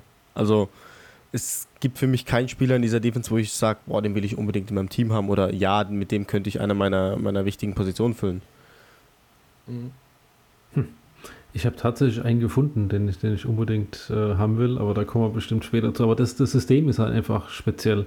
Wenn du es anschaust, welches Team spielt denn zu 10% der Snaps mit äh, drei Defensive Liner, keinem Linebacker und, und acht Defensive Backs auf dem Feld? Das macht mhm. aktuell niemand. Ähm, spannend ist natürlich, wenn das, was wir am Anfang gesagt haben, wenn das was Blaupauses hieß, dass die Teams sich vielleicht in diese Richtung dann entwickeln, mehr ähm, mit, mit viel, also mit viel mehr Defensive Backs dann entsprechend zu spielen. Und äh, ja, kann am Angst machen als, als Fanfu-Spieler. Dann müsstest du fast drüber nachdenken, die Position anzupassen. Naja, nee, nicht das nur. Wir kriegen dann, wir kriegen dann das, was im, im Offense-Bereich jetzt schon passiert, nämlich dass man ja mal sagt, diese klassischen Free-Down-Running-Backs sterben so Step by Step aus und wir erleben diese Committees. Ähnlich wird es dann auf Linebacker. Du wirst dann vielleicht noch so zehn haben, die so wirklich Free-Down-Linebacker sind und der Rest wird einfach wegrationalisiert, so nach dem Motto. mhm. ähm, ja, also schwierig, wir, werden es halt sehen. Ich hoffe nicht, dass es passiert, weil ich die, die Linebacker-Position an und für sich halt mag, ganz unabhängig sogar von IDP. Und ähm, ich glaube aber, das, was du gesagt hast, Flo, spiegelt sich dann auch mit dem wieder, was sie auf der Safety-Position dann nämlich alles gemacht haben, weil wir ja sagten so, dass es in dieser Tiefe, du kriegst einen McCourty jetzt aus dem Opt-out zurück, du hast Jalen Mills geholt, du hast einen Adrian Phillips, dann hast du ja da auch Cornerbacks sondergleichen rumlaufen, also jetzt nicht nur äh, Gilmore, sondern irgendwie dann noch einen Jackson und allem drum und dran, die sie auch trotzdem hin und her geschoben haben, wie sie halt wollten, sodass jeder mal, mal ein Play machen durfte nach dem Motto. Aber ich finde das schwierig. Und du hast wirklich in der Secondary jemanden, wo du sagst, so, den würdest du nehmen oder ist es eher ein junger Spieler? Ja, eher ein junger Spieler. Ich bin, ich bin total high auf den Kyle Duggar. Das ist für mich so einer von diesen ähm, Spieler, True Hybrid, ähm, wird überall auf dem Feld eingesetzt. Den kannst du auch in, ins D-Gap reinschießen lassen, den kannst du Slot spielen. Das ist so einer, wo für mich so, das war so, ein, ich habe den letztes Jahr so gefeiert, als der zu, zu den Patriots ging, weil das für mich so der, der ideal Landing Spot war. Und ich glaube tatsächlich, dass, also ich habe vor, ja, es war letztes Jahr, habe ich glaube gesagt, dass er in, mhm. in drei Jahren einer der, der Top Safeties ähm, sein wird und das glaube ich immer noch. Ich fand die Entwicklung von ihm im letzten Jahr ähm, total super. Und mag ich einfach die Spieler. Das ist ja genau das Gleiche, was ich bei einem, bei einem Adrian Phillips so, so gemocht habe, als, als True Hybrid. Irgendwie 60% hat er vorne auch an einer Box gespielt. Rest dann noch teilweise im, im Slot drin. Und gibt gibt schon den nächsten, so, so einen Joshua Bledsoe, den finde ich auch total spannend. Als, als Big Nickel könnte der mit, mit äh, reinkommen, als, als dritter Safety dann entsprechend, weil den kannst du auch in die D-Gaps reinschießen lassen. Und ähm, ja, es ist äh, total spannendes Thema. Aber ich bin total high auf, auf einem Kyle Dagger. Das ist so einen, den ich, den ich super, super gerne hätte in meinen Ligen. Ja, ja, ja, ja, ja okay. Also es ist ein bisschen schwierig, weil, oh, wie sage ich das so, äh, nachdem ich jetzt dieses Jahr wie im Draft diese Patriots-Statistik gesehen habe von, von Picks, die sich für die Patriots ausgezahlt haben, war ich, habe ich noch so an Kyle Dagger gedacht und dachte so, vielleicht doch nicht. Aber ich lasse mich gerne eines Besseren belehren und ich, wenn ich am ehesten glaube, dass es irgendwo passieren kann, dass sie einen Spieler produzieren, der IDP-relevant ist, dann in der Secondary. Äh, also entweder auf Safety, der, der an der Box steht, äh, oder dass sie das auf Cornerback in irgendeiner Form haben. So, Stephon Gilmore ist ja tatsächlich Cornerback-wise halt auch jetzt, den kannst du nehmen. So, der spielt trotzdem gegen den Elite-Receiver, der, der Elite-Receiver wird trotzdem angeworfen mitunter auch. Und er ist einfach mal für Picks gut. So. Und wenn ich was bei Cornerbacks will, dann will ich ja ihre, ihre Upside für Big Plays halt haben, so weil diese, diese Baseline-Tackles sind mir eigentlich da ziemlich egal. Ähm, aber gerade weil du jetzt auch Joshua Bledsoe angesprochen hast, jetzt haben wir natürlich im Pre-Draft sehr, sehr viel. Wir haben über Joshua Bledsoe gesprochen, wir haben über Cameron McGrone gesprochen, äh, über Christian Barmore. Wir mochten die alle und waren alle super traurig. Also ich glaube, gerade Steven war super traurig bei Cameron McGrone, als die Patriots ihn gedraftet haben. Ähm, so, weil das so mit einem mal so diese dieses Beerdigung halt war. So, haken wir jetzt McGrone und Barmore für uns ab und lassen Bledsoe im Hinterkopf oder wie machen wir es? Mm, ich würde Barmore vielleicht noch äh, auf dem Zettel behalten, einfach, weil du halt nicht weißt, was in dieser Front passiert. Ich sehe da viel Rotation bei den Patriots, da kann jeder mal reinkommen und kriegt seinen Shot und ähm, lass sich einer noch verletzen, Barmore kommt da rein, hat ein paar gute Spiele, etabliert sich. Könnte passieren. Ähm, McGrone, gut, wie gesagt, der wird dieses Jahr sehr wahrscheinlich eh nicht spielen. Da reden wir dann, denke ich, eher von, von den kommenden Jahren, aber kommt drauf an, wie er sich macht. Kommt drauf an. Hightower ist alt.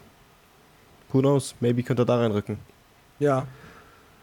Also ich bin da auch dafür, dass ein Barmore hat super Potenzial. Ich meine, äh, sie haben ihn dann entsprechend genommen, weil schau dir mal an, wen hast du? Die haben jetzt einen David Gojo, haben sie aus, aus Miami rübergezogen als Nose Tackle.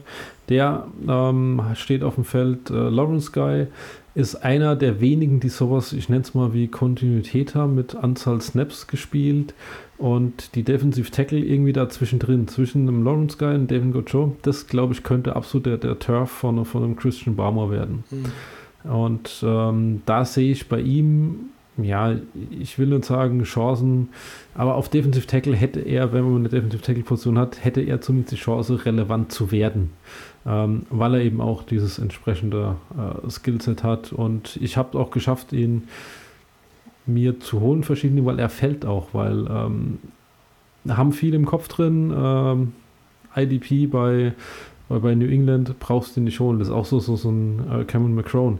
Ich habe mich in Steven, glaube ich, jetzt in vier Ligen drum gebettelt, wer ihn kriegen kann. Ich glaube, zweimal hat er ihn, zweimal habe ich ihn. Ähm, ja, mit, mit den letzten Runden Picks, so sechste, siebte Runde, schnell noch eingesammelt, je nachdem, wer vorne war. Einmal ist er jetzt vor mich getradet, einmal bin ich vor ihn getradet, um ihn zu, zu snipen.